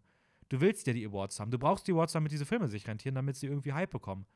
Und wenn du denen das wegnimmst und denen sagst, yo, fuck it, das funktioniert auch, wenn wir einfach Sachen abfilmen. Nein, das ist super kommerzielles Denken. Das, das ist schrecklich. Und du weißt, ich liebe Hamilton. Ich habe dem fünf Sterne gegeben. Also ich habe den drei, vier Mal gesehen. Ich habe eine Arbeit darüber geschrieben. Aber nein, nein, nein, nein, nein, nein, nein, nein. Okay. Ähm, Sorry für den kurzen Rant. Ist, ist, ist okay. Ich meine, du hast ja hier ne, deine Plattform dafür. ähm, Ja, aber findest du das, also findest du das nicht? also, Also klar, ich verstehe natürlich, du magst Hamilton und sowas, aber man muss ja auch überlegen, was dahinter steht so. Ja, die Frage ist halt, was Hamilton dann da, dort zu suchen hat. Warum sie es dann halt überhaupt in, in, in, die Film, in die Filmkategorie mit aufnehmen. Hat es absolut nichts. Es hat da nichts zu suchen eigentlich. Es, Und ist, das halt, ist- es ist halt nur, wenn man es halt als reines Filmprojekt in irgendeiner Form Ja, aber, betrachtet. das aber ist es ja eigentlich nicht. Ja. Du hast dann zwei Tagen Kameraleute hingestellt. Fertig. So. Das ist halt. Wie gesagt, es hat als Nominierung da einfach auch nichts zu suchen. Das ist, kommt dazu. Dass sie es Ja. gemacht haben. Ich verstehe es, weil sie halt so, wow, Hamilton kennt alles in aller Munde. I don't know, aber Ja. äh, es wäre ein ganz furchtbares Signal gewesen. Okay. Gut. Ähm, wo möchtest du weitermachen? Ja, machen wir einfach gleich das zweite Thema dazu ähm, fertig, nämlich Borat 2 gewinnt auch den Hauptpreis für Best Ah, ja. Picture Komödie Schrägstrich Musical. Ähm, auch hier waren, waren das die gleichen? Was meinst du? Nee, waren es nicht. Äh, Hamilton, Music, Palm Springs und The Prom nominiert. Ich dachte gerade, es wären, weil äh, Schauspieler Baron Cohen für Borat 2, Borat 2 auch nominiert. Lin-Manuel Miranda nominiert, Hamilton nominiert, Ja, ja. äh, James Corden, The Prom, Andy Samberg und Palm Springs, aber Music. ähm, Music Dev ist ein bisschen Patel random drin. hat mit Music getauscht. Ähm, ja, Borat 2 gewinnt die beste Komödie, meiner Meinung nach auch erwartbar und auch verdient. Ich hätte, persönlich hätte mir Palm Springs mehr gewünscht. Ich kenne den Film nicht, aber ähm, Hä? es, Hast du. Nee. Palm Springs habe ich nicht gesehen. Hä, welcher war das denn, den du, den du meinst mit, mit ähm, Andy Samberg? Äh, Popstars. Oh, Ja, aber ich mag okay. Andy Samberg Ich- sehr ich gerne. hatte, ich hatte die ganze Zeit im Kopf, dass du den gesehen hättest. Nein. Aber okay, dann habe ich die. Okay. Nee, aber Palm Springs hat einen, hat einen extrem geilen Trailer. Ich mag die beiden HauptdarstellerInnen sehr gerne. Mhm. Und vor allem, ähm, ja, der Film äh, räumt, kriegt ziemlich gute Kritik, dass es auch einfach ein extrem guter Film ist. Borat 2 ist halt so ein bisschen die Mainstream-Wahl. Ja. Golden Globes machen das gerne, deswegen, ja. Hamilton, gleiches Thema wie gerade. Und Music. ähm, das war tatsächlich so einer der, der größten random Faktoren, warum Music überhaupt eine Nominierung bekommt. Ich kann mir nur vorstellen, dass die Leute den irgendwann, dass irgendwelche Leute den mal irgendwie gesehen haben oder Musik davon gehört haben und sich einfach den einfach nominiert haben, bevor sie mitbekommen haben, dass der Film so krass gehatet wurde. Aber, aber dass er überhaupt nominiert wird, also es gibt ja mehrere Leute, die die Sachen nominieren. Und es sind ja nicht nur, es ist ja nicht eine Person oder zwei Personen, die jetzt sagen, hey, ja, wir nehmen jetzt mal die fünf Filme. So. Das heißt, er muss ein paar Stimmen bekommen haben. Ja, vielleicht mo mochte man einfach Sia. Ja, oder, oder sie hat da irgendwelche, weiß ich nicht, bisschen, ein bisschen Geld verteilt. Ja, keine Ahnung, es ist echt schwer einzuschätzen. Aber es war das gleiche auch mit Cats. Ich glaube, Cats war auch nominiert in ein paar Mhm. Kategorien. Ja, seltsam. Ja. Das sind halt die Golden Globes. Die Golden Globes sind immer ein bisschen, ein bisschen wild, was sowas angeht. Ja. Ähm, ja, dann würde ich sagen, machen wir das Hamilton-Ding mal zu. Ähm, bester Filmsong war Leslie Odom Jr. mit Speak Now, der ganz, ganz große Favorit eigentlich. Im Achso, ich Vorhinein. dachte gerade, du meintest, dass er gewonnen hat. Ich war so, Und hey, was? ähm, gilt auch immer noch als großer Favorit Richtung Oscars für den besten Filmsong. Speak Now, ich liebe, ich liebe das Lied. Ich hab's, wir haben es uns gestern angehört. ja, ich habe es mir schon tausendmal gefühlt angehört. Aber ja, wir haben es gestern noch zwei, dreimal gehört und ähm, großartig aus dem Film One Night in Ja. Miami. Ja. Den Ähm, Film, den ich heute auch schon im Recap kurz vorgestellt habe. Genau, mit großartiger Musik. Ja. Leslie und Junior ist einfach ein begnadeter Sänger. Generell Künstler. Eine wundervolle, süße Ähm, Stimme. aber bei den Golden Globes wurde sehr überraschend ähm, EOC von The Life Ahead Ja. ähm, ausgezeichnet. Italienischer Film, oder? Ein italienischer Film, genau. Der Song ist auch für die Oscars eingereicht. Mal gucken, ob er nominiert wird. Wäre auf jeden Fall sehr verwunderlich, wenn nicht. Ähm, The Life Ahead ist nicht als bester fremdsprachiger Film bei den Oscars eingereicht. Aber ja, EOC gewinnt. Ähm, überraschend. Ich finde Speak noch weiterhin den besseren Song. Ich find- habe ich hab tatsächlich den, den, den Song noch gar nicht gehört, den Ja, hören wir uns wohl gleich im Nachhinein mal an. Ja. Äh, also jetzt einen Podcast anmachen. Komplett laut. ja. Ähm, Ja, was ganz interessant ist, ist halt, dass normalerweise eher so größere Songs aus, aus Musicals oder von größeren Sängern oder sowas halt gewinnen. Und ab und zu gibt es dann halt mal die Ausnahme, wo dann halt einfach ein kleinerer Song irgendwie mal gewinnt. Oder eher ein unscheinbarer. Und das war jetzt diesmal halt auch der Fall. Ja. Wollen wir die beiden Nebendarstellerinnen-Kategorien machen? Such dir aus, Frauen oder Mann zuerst?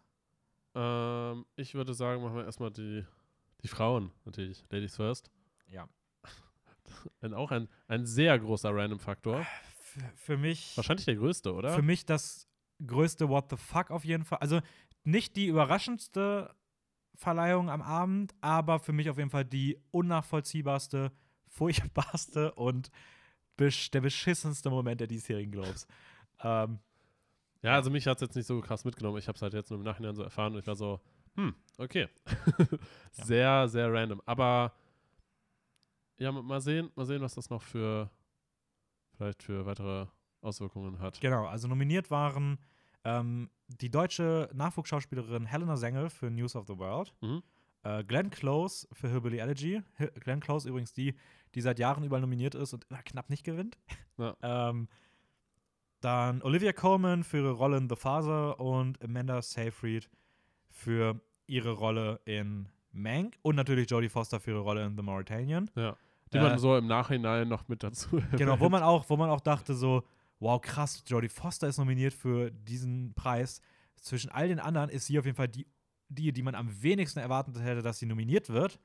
Ja, den Preis gewonnen hat Jodie Foster. Jodie fucking Foster, Alter. Ja. Ähm, Ja, also es war, es war auf jeden Fall ein Moment, der sehr random war und irgendwie hat es niemand erwartet oder kommen sehen. Weil die anderen halt für ihre, ihre ja, Leistung in ihren Filmen eigentlich schon sehr herausragend waren und es da eigentlich so ein Kopf-an-Kopf-Rennen zwischen den einzelnen äh, Schauspielerinnen gab. Ja, und dann gewinnt einfach Jodie Foster. So, das ist einfach. ja, damit man es sich einfach macht. Ja, sie ist halt so ein bisschen das Golden Child der Filmindustrie ge ma- damals gewesen und irgendwie scheint sich das noch mitzuziehen und man gibt ihr jetzt einfach noch random Preise. Ähm, Aber da ist Das- man halt wieder an dem Punkt, wo man sich halt fragt, hey, was ist das hier für ein Saftladen eigentlich? Ja, aber ich, ich verstehe es halt auch nicht, weil The Mauritanian ist jetzt keiner, also ich kenne den Film nicht. Das gilt generell. Wir haben hier viele Filme nicht gesehen, gibt einfach noch nicht die Möglichkeit. Das war doch dieser mit dem, mit dem Dude, der, der als Terrorist Genau, festgehalten wird. ähm, Ja. Aber man kriegt ja Stimmen mit. Und man kriegt ja auch mit, wie andere Sachen so sind. Und erstmal, wenn man so Kritikerstimmen und sowas anguckt, man findet nicht irgendwelche Leute, die sagen, ah, der Film, ähm, vor allem das Schauspiel von Jodie Foster ist richtig beeindruckend. Gar nicht. Deswegen war die Nominierung schon überraschend. Und wenn man dann mal sich anschaut, ich meine, die- wir müssen mal kurz ein bisschen zurückdrehen. Die Golden Globes, die haben halt auch nicht mehr den Stellenwert, den sie mal hatten, was die Oscars angeht. Ja. Ähm, wie gesagt, das sind Journalisten, die dort wählen und das verteilen. Ähm, es gibt einfach größere Preise, die, oder kleinere Preise, die aber viel wichtiger sind. Das sind zum Beispiel die, die, die SAGs, also der Screen Act, die Screen Actors Guild. Hm? wo oder, halt- Oder BAFTA? Genau, das ist der British Academy ja. Film, bla. Ähm, also genau, die BAFTA sind wichtig, weil das ist die britische Version, so ein Ja. bisschen der Oscars, die kleinere.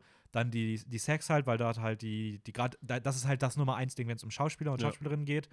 Ähm, dann hast du die WGA, glaube ich, das ist die äh, Writers Guild, also die Drehbuch ähm, und sowas. Und du hast Critic Choice, ganz relevant, Hm? weil da sehr viel so um öffentliche Meinungen geht. Ja. Die sind fast alle vier aussagekräftiger, gerade was Qualitäten angeht, auch als es bei den Golden Globes der Fall ist. Die Golden Globes sind dafür halt medial sehr wirksam und bringen sehr viel Hype. Ja. Ähm, so, wenn man jetzt mal auf diese Kategorie guckt, dann ist Jodie Foster bei der Screen Actors Guild, also den SAGs, nicht mal nominiert gewesen. Sie war, glaube ich, nicht mal auf der Longlist. Also die war da wirklich gar nicht. Also Leute, die sich mit Schauspiel auf die Fahne schreiben, sich auskennen zu würden, haben sich da halt nicht mal in Betracht gezogen. Da waren nominiert, waren da Bakalova, Close, Coleman, ähm, Sengel und Yu Jung, also für Minari.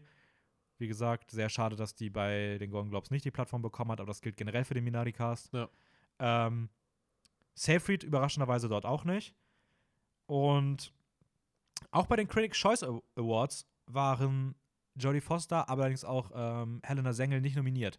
Also man hat sie bei diesen, bei diesen anderen, vielen der anderen Preise, die sehr auf Schauspiel gucken, hat man sie nicht mal in Betracht gezogen. Und dann gewinnt sie einfach den, den Golden Globe. Ja, ist sehr schön für sie. Ja, also das ist das Ding. Ich, ich, ich freue mich ja für sie auch. Das soll ja gar nicht sein, dass ich Aber, sage, aber irgendwie, ich mag Jodie ich Foster frage nicht. frag mich halt für so eine Person, ich frage mich halt, ob sie das in irgendeiner Form überhaupt erwartet hat, beziehungsweise Nein, ob, ob, man, ob, man, ob man das dann überhaupt wertschätzen kann, wenn man sich so denkt, so, hm, irgendwie, ich weiß nicht genau, ob ich das überhaupt verdient habe. Also äh, es ist ja super random. Also ich habe ihm gerade noch vor dem Podcast kurz geguckt ähm, und die Quote für Jodie Foster stand bei über 1%, und bei unter 1%. Also wenn du beispielsweise 100 Euro darauf gewettet hättest, dass sie gewinnt, hättest du über 10.000 Euro rausbekommen. Unter einem Prozent. Das ist so krass. Selbst Helena Sengel hatte eine höhere Quote. Und das ist eine Deutsche.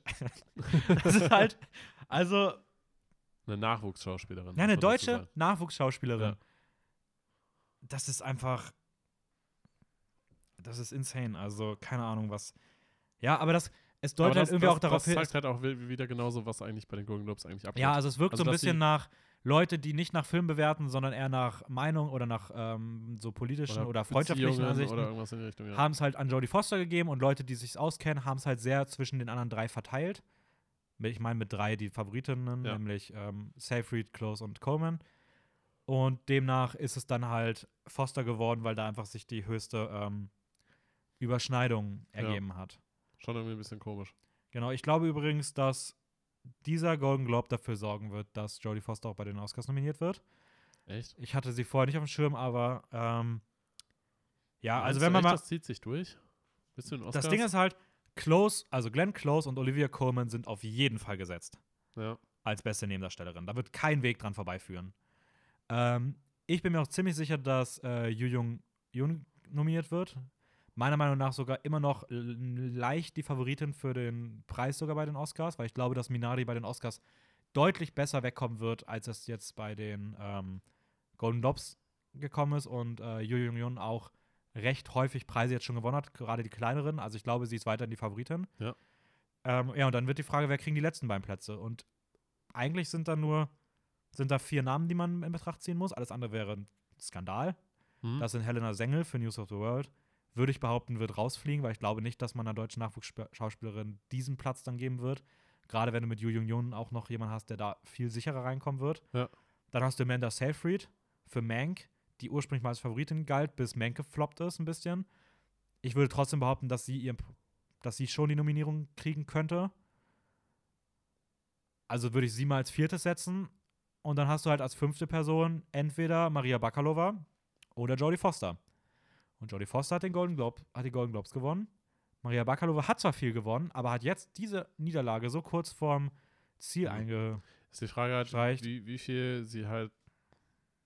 Ich weiß nicht, ob die Golden Globes. Also ja, sonst wurden die Golden Globes immer irgendwie so als bisschen so Richtlinie genommen für, für die Oscars. Aber ich weiß ja nicht, ob das jetzt vielleicht mal so ein Punkt ist, wo die bei den Oscars sagen, äh, Ja, es ist dieses Jahr, wie gesagt, eher alles anders. Aber ich würde behaupten, dass Helena Sengel auf gar keinen Fall sich eine Chance ausrechnen sollte. Und ich würde sagen, Seyfried, Seyfried, ähm, Foster und Bakalova, eine von denen wird den Platz nicht bekommen. Und wenn man sich anschaut, wie die, die letzten Jahre gerade solche Persönlichkeiten nominiert haben, würde ich schon sagen, dass man, ja, dass man Jodie Foster irgendwie auch eher erwarten sollte. So. Ähm, ja gut. Letztendlich, man kann ja nur spekulieren, aber letztendlich sehen wir es dann, wenn es soweit ist. ja, voll. Also, Weißt du eigentlich, wann die, wenn die Nominations ja, ausgegeben werden? zwei Wochen ungefähr. Also Okay. Mitte, Mitte März. Gut, dann wird- kommen wir zum Supporting Actor. Yes. Da hat. Also, ja, egal, galt eigentlich auch so ein bisschen als der Favorit. Ähm, aber es war relativ close zwischen Sacha Baron Cohen und Daniel Kaluuya und letztendlich hat Daniel Kaluuya aus Judas and the Black Messiah gewonnen. Ja, ich würde sogar auch Leslie Odom Jr. für Miami noch mit dazu nehmen. ja, ja, ja. So. Genau, also nominiert waren noch äh, Sacha Baron Cohen, Jared Leto für Little Things, der größte Skandal, wenn es um die reine Nominierung geht. ähm, Bill Murray für On the Rocks und Leslie Odom Jr. für One Night in Miami. Und ja, es hat wahrscheinlich die, die, die beste Wahl Ja. gewonnen. Also, ähm, Ja, also ich habe jetzt halt den Film nicht gesehen, Judas and the Black Messiah. same. Aber wo, was man halt hört, so ein bisschen von den Stimmen, ist halt, dass er objektiv da wohl schauspielerisch sehr gut Ja, Kaluuya hat halt die meisten Preise bisher gewonnen in der, in der Kategorie. Und wenn du ihm diesen Preis nicht gibst, kurz nachdem du den Skandal hast, dass deine Jury nicht äh, divers genug wäre, Ja, ähm, und dann ihm am besten noch an Sacha Baron Cohen gibst, das wäre schon, ja, Das, das wäre irgendwie krass gewesen, wenn Sacha Baron Cohen da jetzt mit dem schon dritten Preis dann rausgegangen wäre, oder? ja, aber auch, wenn, aber ich muss auch sagen, nicht gerechtfertigt. Ich finde, Sacha Baron Cohen lebt in Chicago of the, also Trial of the Chicago Seven sehr von seinem Namen. Ich finde ihn vom Schauspiel in diesem Film Er hat coole nicht Momente, Oscar-worthy. Ja, also auch nicht mal nominierungsworthy. Ich Ich finde- da gibt es viel bessere in dem Film. aber ich, ich muss, ja, ja, ich, ich weiß, wen du meinst, du meinst den Anwalt, ne? Genau, den, Mark Rylance. Ja, ja. Ähm, aber ich finde trotzdem, Sacha Baron Cohen hat coole Momente, aber letztendlich geht es halt wirklich einfach nur darum, dass er halt bekannt ist. Ja, es ist einfach nach dem Motto, wow, ist der Typ, der mal Borat gemacht hat. Ja. Der kann sowas spielen, krass, wir müssen ihn nominieren. Und von mir aus nominiert ihn, aber der Preis wäre, nein, also, ja, Leslie Odom Jr. ist für mich der Einzige, der noch in Betracht gekommen wäre. Aber ich finde die Wahl auf Kaluuya auf jeden Fall gut. Ja. Ähm, krass, weil der Typ einfach, der zeigt schon eine heftige Vielseitigkeit. Also, wenn du dir anguckst, so Get Out, dann bei Black Ja. Panther damit gespielt, aber er, Sicario. er ist thematisch immer bei den gleichen Filmen. Also, was. Also, ich meine jetzt mit thematisch, dass er halt eigentlich immer in, in Filmen mitspielt, wo in irgendeiner Form halt Black Rights Movement. ja, nicht Rolle spielt. unbedingt. Also, Sicario ist, na, Oh, stimmt, Sicario hat er auch mitgespielt, okay. Ich, ich hatte jetzt halt, ähm, wie heißt jetzt nochmal, Bonnie and Clyde Movie.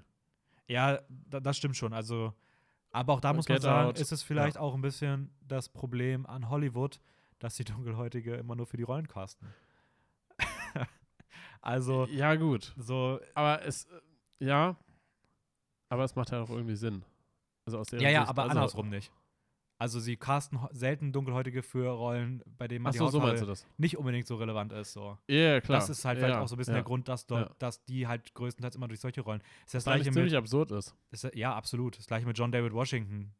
Den das kennst du ursprünglich aus Black Panther, ein Film aus der Richtung. Ja. So, dann, du hast jetzt immer irgendwie sowas. Also, So jetzt in, ist jetzt ja aus Tenet gewesen, oder? ja, da jetzt mal weg davon. ja. Aber hat bei Nolan halt auch zehn Filme gedauert. ja, gut. Und eine weibliche Hauptdarstellerin bei einem Nolan-Film gab es immer noch nicht. Also, ne, also das ist halt dieses, man merkt halt, dass Hollywood noch sehr festgefahrene Strukturen hat, was, Ja. was das Casting halt auch angeht. Ja.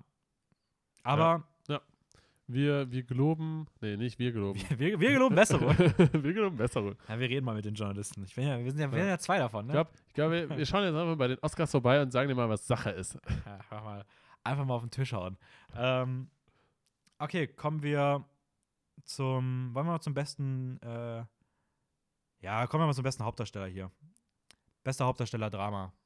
Bester Hauptdarsteller Drama ist Der- bei mir. Emotionalste Moment der, der Golden Da. Globes. Ja. Ähm, was eigentlich zu erwarten war. ja, Es wäre, es wäre, es, ich glaube, es wäre hardcore skandalös, wenn es, wenn es anders gekommen wäre.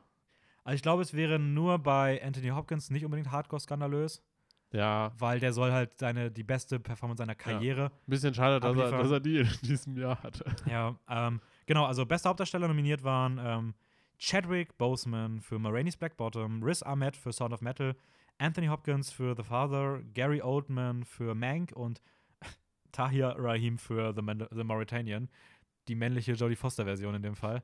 Ähm, Was glaubst du, was hätte das für einen Aufschrei gegeben, wenn er den. wenn er das den das wäre, das wäre, nein. Also, Ich, glaub, ich glaube tatsächlich, das wäre der Tod der Golden Globes gewesen. Ich glaube so allerdings, dass noch schlimmer Gary Oldman gewesen wäre. Weil Mank halt so ein gefloppter Film ist, dass man schon gesagt hat, ah, okay, die Nominierung ist schmeichelhaft. Und bei Tahir Rahim hättest du kommen können, so, okay, sie geben zumindest wieder diversmäßig jemanden, der jetzt nicht aus der Hollywood-Szene unbedingt ist, der auch ähm, ausländische Wurzeln hat und sowas. Das, da wären einige Leute über die Schiene gekommen. Bei Gary Oldman wären die Leute, ja, wieder dieser alte, weiße Mann aus Amerika Ja. was auch nicht gegangen wäre. Also du kannst dem nicht den Preis dafür geben, wenn das dieses Jahr das Line-Up ist. Aber ja, es war klar, dass es Chadwick Boseman wird. Ähm, es ist Chadwick Boseman geworden. Das Ähm, hat der Preis postmortem und ja, er, er, er hieß Ledgert sich zum Oscar. Ähm, nein, also Ja, man, man muss halt auch dazu sagen, ein bisschen, also ja, seine Performance soll sehr gut gewesen sein. Film. seine F Performance ist genial. Ja. Ähm, von daher hätte er ihn tendenziell vielleicht auch bekommen, wenn er, wenn er noch am Leben wäre.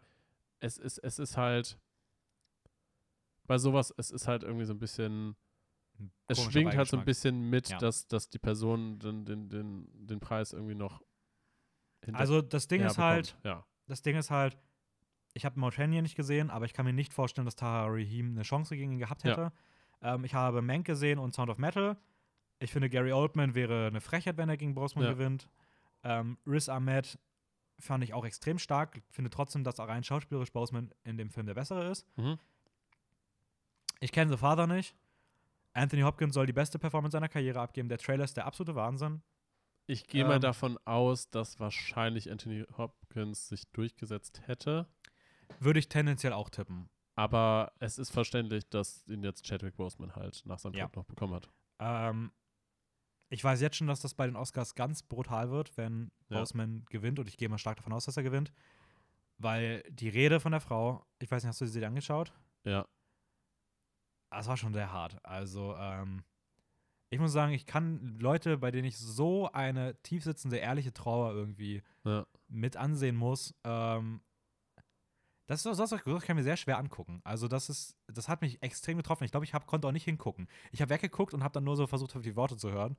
Ähm, und das war so, ich habe es in der Recherche geguckt. Wenn ich wirklich in diesem Oscar-Modus drin bin und das so live gucke und Mhm. dann und dann diese so eine Rede kommt und die bei den Oscars tendenziell wahrscheinlich noch mal mehr Zeit bekommt, Ja, ja. ähm, ich glaube, das wird sehr emotional, sehr, sehr, sehr hart für mich. So, also Okay. Also mich hat es jetzt tatsächlich, tatsächlich gar nicht so sehr getroffen. Ja, scheiß Kaltherz. So, sowas kann man auch gar nicht sagen, ohne dass es scheiße klingt. Ja, nee. Lass ich jetzt so stehen. Nee, ist ja okay. Also, ist ja, das ist ja auch gut. Wir sind ja, wir brauchen ja auch hier nur 50% Mensch sein.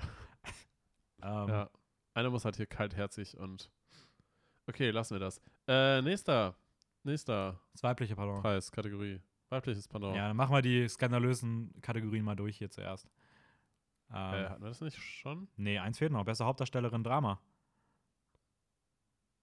Ich grad, ich. Nominiert waren Viola Davis für Ma Rainey's Black Bottom, Vanessa Kirby für Pieces of a Oh, Woman, okay. Frances McDormand für Nomadland, Carrie Mulligan für äh, Promising Young Woman und Andra Day für The United States vs. Billie Holiday. okay und hier haben wir die, ungelogen, die größte Überraschung des Abends. Aber ich finde sie nicht tendenziell schlecht. Aber wir haben trotzdem die, also mehr Schock und what the fuck ähm, im positiven Sinne in diesem Fall allerdings Mhm. geht, glaube ich, nicht, denn Andrew Day hat gewonnen. komplett aus dem Nichts. Aber wirklich, also mehr Underdog ging, glaube ich, nicht. Ja, also schön für sie. Übrigens auch keine Nominierung bei den SAGs. Ähm, das scheint so ein Ding zu sein bei den Golden Globes. Sie nehmen die, die bei den Screen Actors Guild äh, nicht nominiert werden. Da hat man sie mit Amy Adams ersetzt. Weil das Ding ist, die vier anderen sind überall gesetzt gewesen. Sie waren nahezu überall nominiert, wo man sie nominieren konnte. Sie haben die Preise zu viert auch ganz fleißig unter sich aufgeteilt. Ähm, sie ist wahrscheinlich wieder genau das gleiche wie bei dem anderen äh, Preis auch, Ja. dass, dass sich wahrscheinlich alle Leute irgendwie auf diese Person verteilt haben und sich ein paar dachten, oh, Andrew Day, gute Performance, da geben wir mal unser, unsere Stimme irgendwie. Ja, ist krass, weil vor allem Billie Holiday auch von den Filmen auf jeden Fall der schlecht performste Film ist. Hm. Also die anderen vier sind alles so, wow, richtig gut. Billie Holiday ist so, meh. Also, ja, der hat jetzt auch keine, der wird auch nicht Richtung Best Picture gehen. Ähm, aber ja, hat für ihren Preis gereicht. Ähm, sie hat sich sehr ehrlich gefreut, das war extrem cool. Wie gesagt, ich gönn's ihr. Damit sollte der fünfte Platz allerdings wahrscheinlich auch Richtung Oscars fix sein. Ähm, Was meinst du, fünfter Platz? Was? Also, wie gesagt, bei den Oscars äh, geht man sehr stark davon aus, dass die anderen vier nominiert werden. Man hat halt sich gefragt, okay, wer wird die fünfte Person? ah, okay, dann Und ich werden würde die sagen- fünf wahrscheinlich auch übernommen, meinst du? Das war hier der Golden Globe, der ihr das Ticket gegeben hat. Und ich würde sogar so weit gehen und würde sagen, ähm, dass jetzt von den Top 5 Leuten äh, Vanessa Kirby die schlechtesten Karten hat, weil sie für Pieces of a Woman auf jeden Fall ihr ein bisschen die großen Preise fehlen. Und äh, mal gucken, ob es dann Richtung, Richtung BAFTA noch was gibt. Ähm, ja, da ist übrigens ähm, Andra Day nicht mal auf der Longlist. Also bei den BAFTAs gibt es die 15 besten weiblichen Hauptdarstellerinnen und da hat man Andra Day nicht mal auf der Longlist gesetzt. Aber bei den, bei den BAFTAs, meinst du, das sind die britischen. Ja. Ähm, Aber die, die, ähm, die würdigen trotzdem international. ah, trotzdem. Ja. Okay, das war nämlich gerade meine Frage. Sie ja. teilen es in manchen Kategorien auf, aber sie ist auf jeden Fall nirgendwo dabei. Ähm, Weißt du, was hinter den, hinter den BAFTA steht? Also was für eine Organisation oder welche Nee, Leute? Keine Ahnung. Okay. Äh, kann ich dir leider nicht Können wir auch mal sagen. irgendwann einen Podcast drüber Ja, machen. mal, die- über mal die große BAFTA-Folge. große Ich meine generell so verschiedene, ähm, Ja, voll. also Vielleicht nächstes Jahr zu der, zu der oder- Season, ja. so wenn's, bevor es losgeht. ja, so. ja. Ähm, Sonst haben wir noch ja, also ganz kurz, ich glaube trotzdem, dass bei den Oscars Carrie Mulligan und Frances McDormand aktuell die beiden Favoritinnen weiterhin sind. Kann sich natürlich noch verschieben. Mal gucken, was Ja. die. Da wird es halt super interessant sein, was die, was die Sacks halt für Preise vergeben und wer den BAFTA bekommt. Ähm, aber so, die beiden sollten einfach immer noch die Nase vorne haben. Ähm, ja, und damit, kommen wir eigentlich zum Hauptpreis, wenn wir nichts vergessen. wir kommen erst noch zum, wir kommen jetzt auf, einmal- wir gehen, wir sind auf der Zielgerade. Ich würde sagen, wir beginnen mal bei bestes Ah. Drehbuch. Ah, Best Screenplay, ja. genau, wir richtig, gehen genau. jetzt über Screenplay zu Directing zu Movie. Yes, yes, yes. Ähm, Ähm, Best Screenplay, tatsächlich auch einer meiner Lieblingsfilme, die ich so sonst auch eigentlich gesehen habe. Ähm, sind wir bei Trial of the Chicago Seven. genau, Aaron Sorkin hat Der, der, der Golden Globe-Liebling. Ja, der ja, zu, ja, ist, schon, ist schon ein Liebling von so solchen Preisverleihungen. Also Sorkin ist bei sowas schon immer sehr beliebt. Er hat wahrscheinlich seine, seine Geldbörse in ganz vielen Händen. Aaron Sorkin sieht übrigens richtig krass aus wie der Schauspieler Jeff Bridges, der, ähm, der den Dude spielt aus Hm. Lebowski. Echt? Wenn du den siehst auf also Bildern, Jetzt macht alles Sinn. der, Ähm. Dude, der Dude ist halt einfach super entspannt. Ihn mögen alle. Ja. Andrew Sorkin ist der, der echte Dude. Genau, also Aaron Sorkin holt sich das beste Drehbuch hier. Nominiert waren auch noch Emerald Fennell für Promising Young Woman, Jack Fincher für Mank, Florian Selaf und Christopher Hampton für The Father und Chloe Zhao für Nomadland.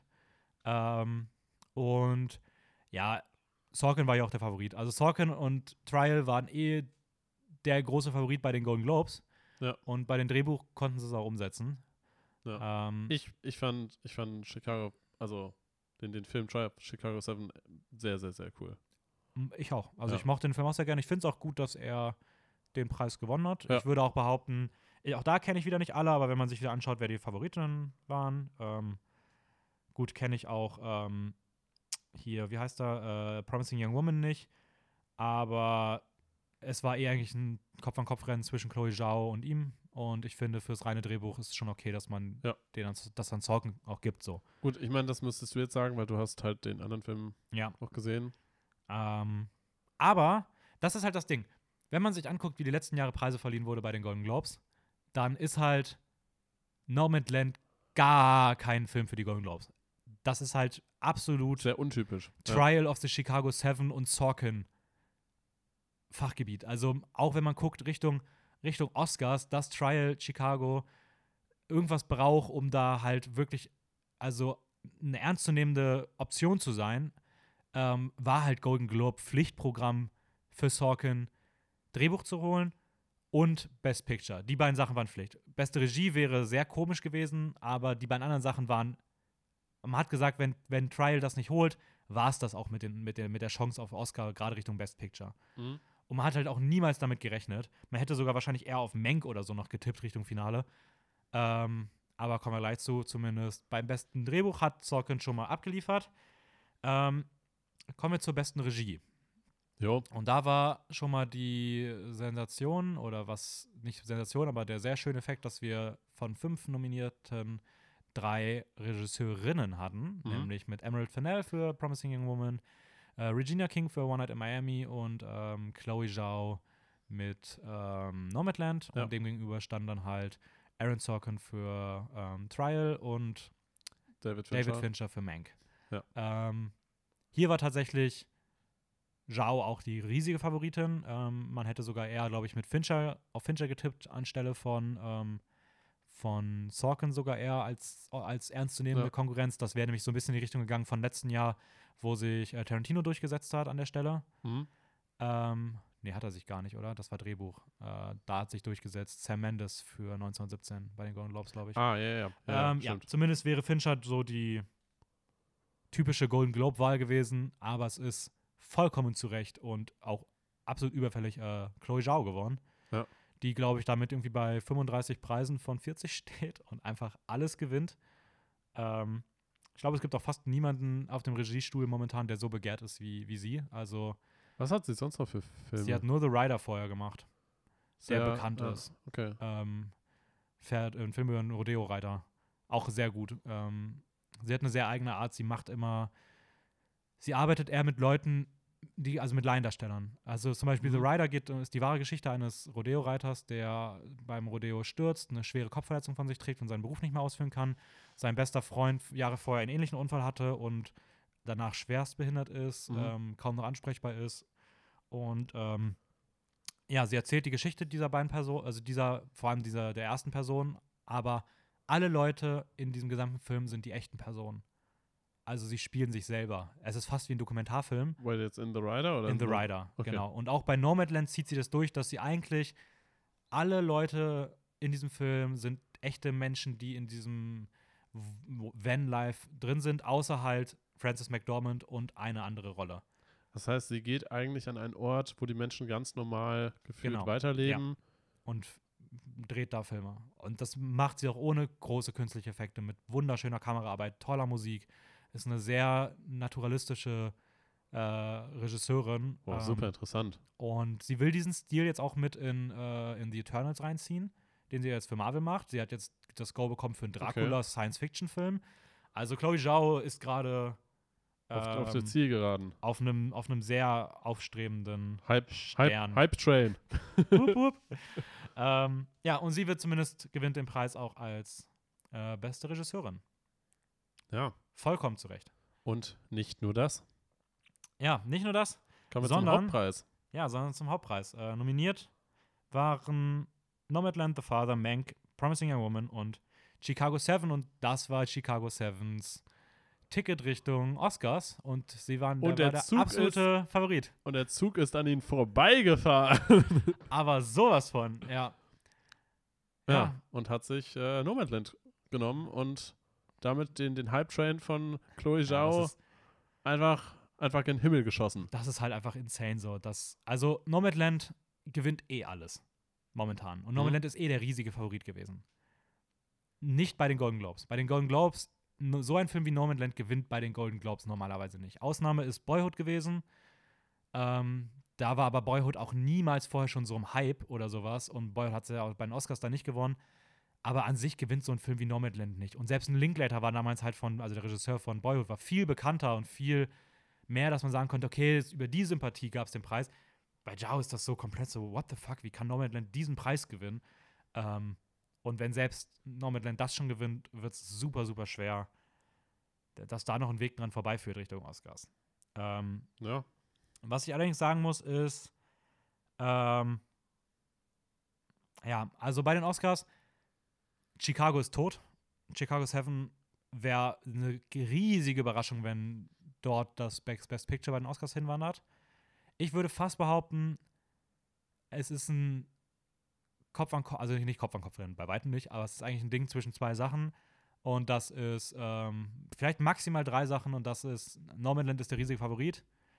Der Runner-up, also der Verfolger, der am meisten Sinn ergeben würde, ist wahrscheinlich One Night in Miami, Mhm. weil der Preis halt durch diese sehr, ja, sehr uncharmante Aufteilung der Jury bei den Golden Globes halt sehr untergegangen ist, aber One Night in Miami, Mi- Miami an sich ganz gut performt Ja. und ähm, einen ganz guten Hype hat. Wird man gucken, ob es da jetzt irgendwie noch Richtung einen der anderen Preise, die jetzt noch kommen, noch irgendwas für gibt.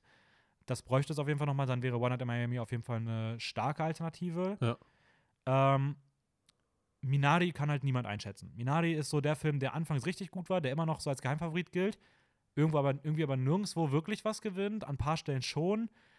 Man kann es irgendwie alles nicht einschätzen, schwierig. Alles andere sollte eigentlich vom Tisch sein. Also, ähm, Hm. ja. Wird schwer, wird spannend. Ja, weiß, weiß man nicht genau.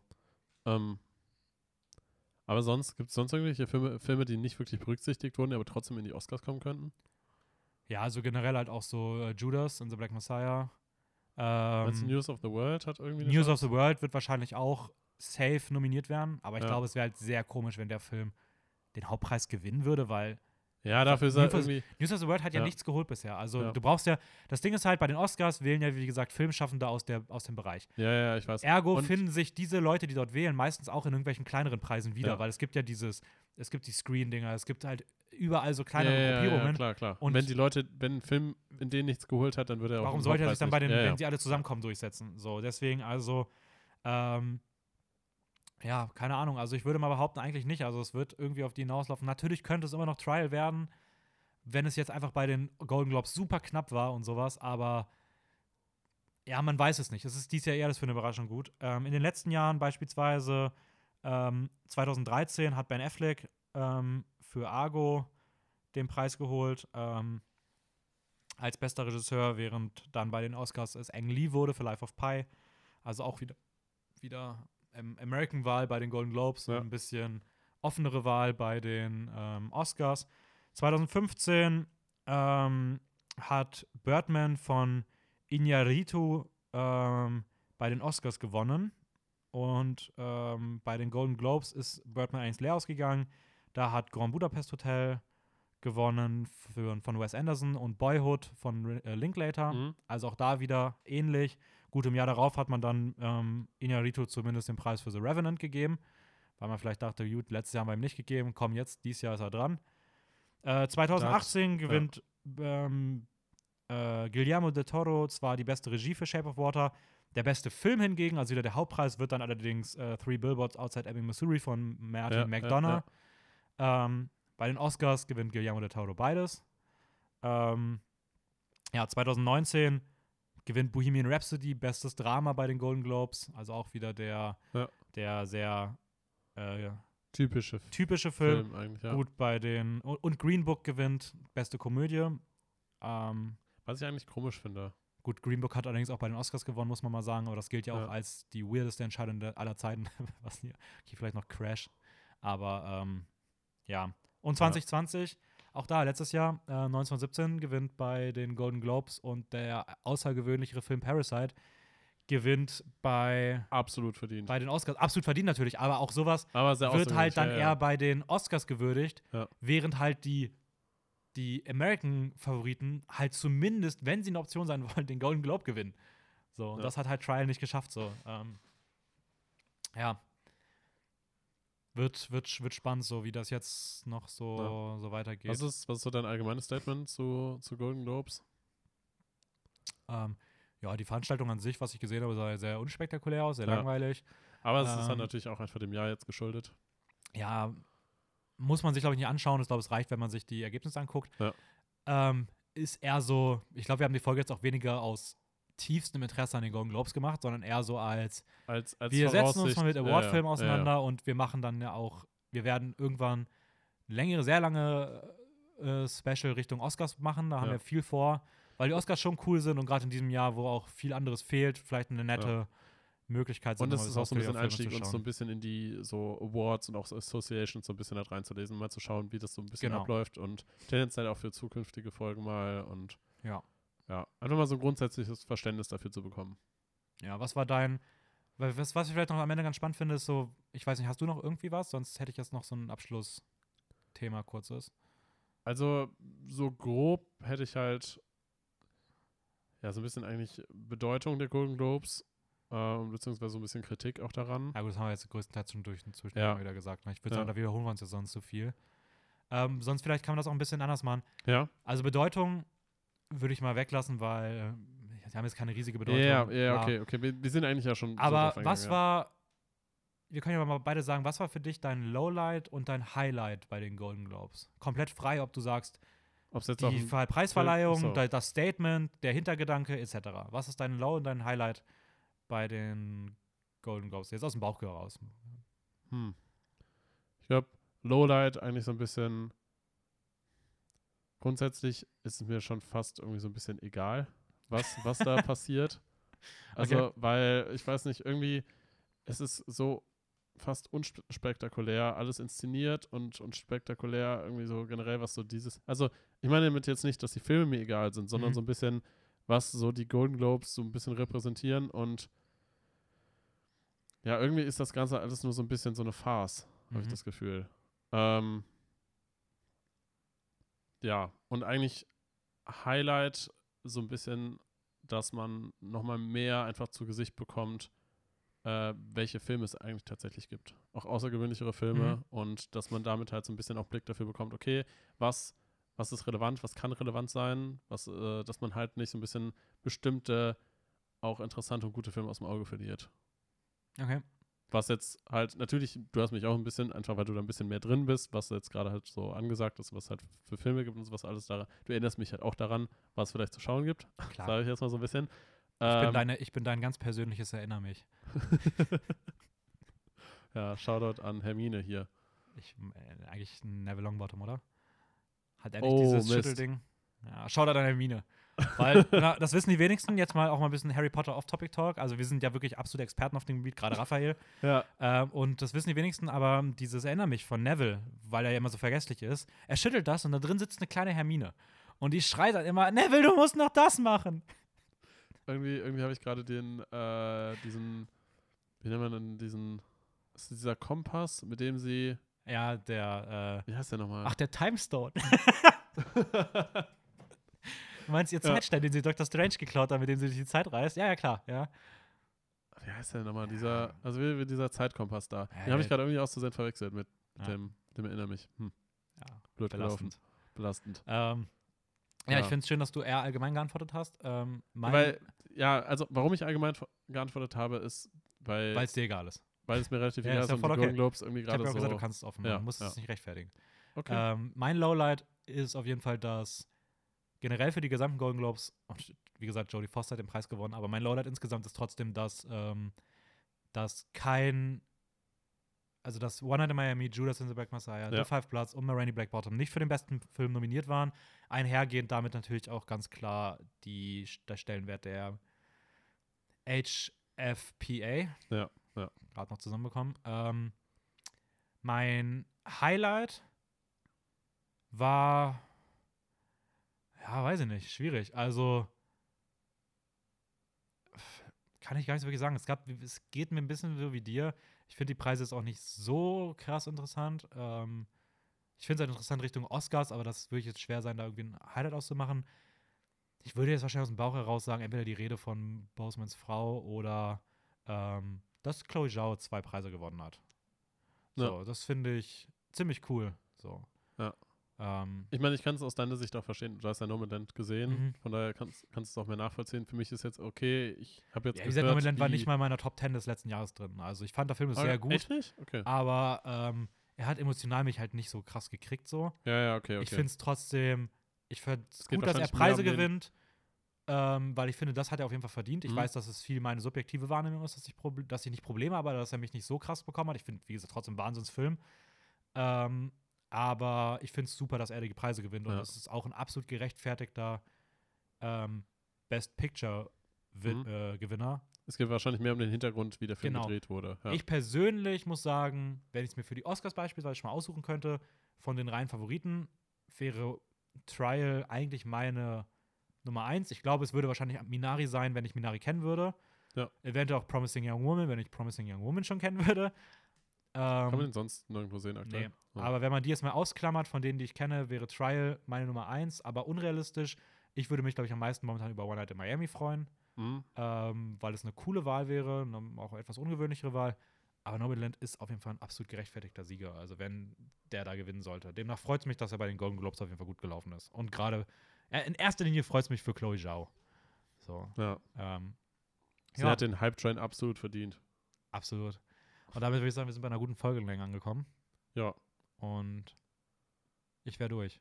Du, du wärst durch. Ja. Okay. Ich will mal ganz kurz äh, nur, so, ein- so ein, nur so ein Abschlussstatement zu, zu äh, HFPA. Doch, das ist die Mhm. Abkürzung, glaube ich. Für Hollywood Foreign Press Associ Association, die halt die Oscars präsentieren Mhm. quasi. Ähm, und zwar äh, kurz, kurz ein, zwei interessante Facts. Und zwar ähm, habe ich mir mal rausgeschrieben, was genau die, die Requirements, also quasi die Voraussetzungen dafür sind, dass man überhaupt äh, bestimmen kann oder wählen darf, ähm, was für ein Film nominiert wird, beziehungsweise dass sie halt mitbestimmen dürfen, was Mhm. wie ein Film gewählt wird. Und zwar muss man dafür Weiß sein. unter anderem äh, muss man dafür in, in Kalifornien leben. Aha. Ähm, man muss mindestens, also ich habe es ja auf Englisch, weil ich es einfach rauskopiert, Ja. rauskopiert habe. Also ähm, Requirements for active membership include primary residence in Southern California. Okay, also in Kalifornien Ja, leben genau. schon mal. Oder, nee, primärer Wohnort dann, ne?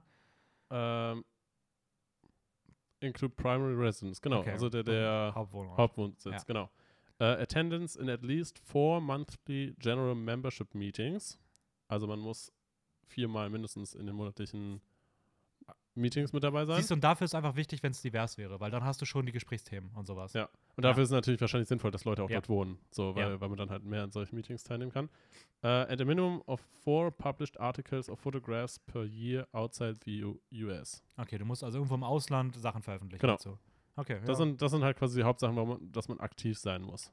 gut. Und dann muss ich natürlich auch verstehen, äh, sagen, verstehen natürlich absolut, dass die Leute nur weiß sein können. Ja, natürlich. So, also das ist absolut gerechtfertigt. Äh, ja, sie haben ja gesagt, sie wollen es ändern. Und jetzt mal ein bisschen, eigentlich so ein bisschen so die, ja, so Facts, wo, wo so ein bisschen so Richtung Kritik geht und so ein bisschen fragwürdige Sachen, die da, die da im Hintergrund abgehen.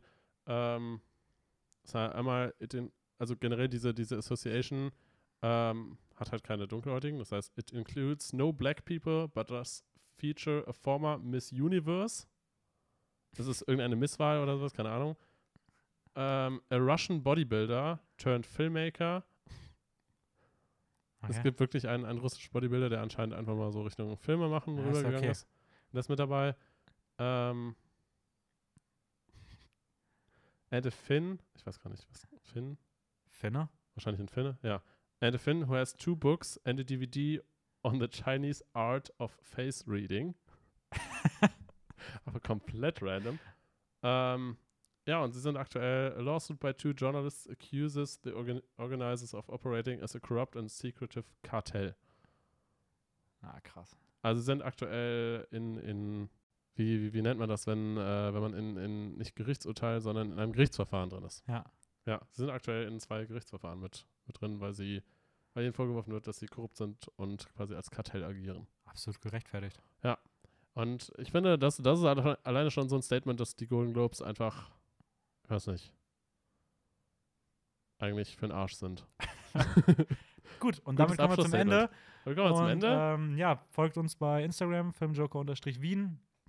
Nächste Woche geht's weiter. Ähm, wir haben euch lieb. ja, wir haben euch lieb. Schaut Filme, Ciao. hört uns zu, wir hören uns nächste Woche. Tschüssi.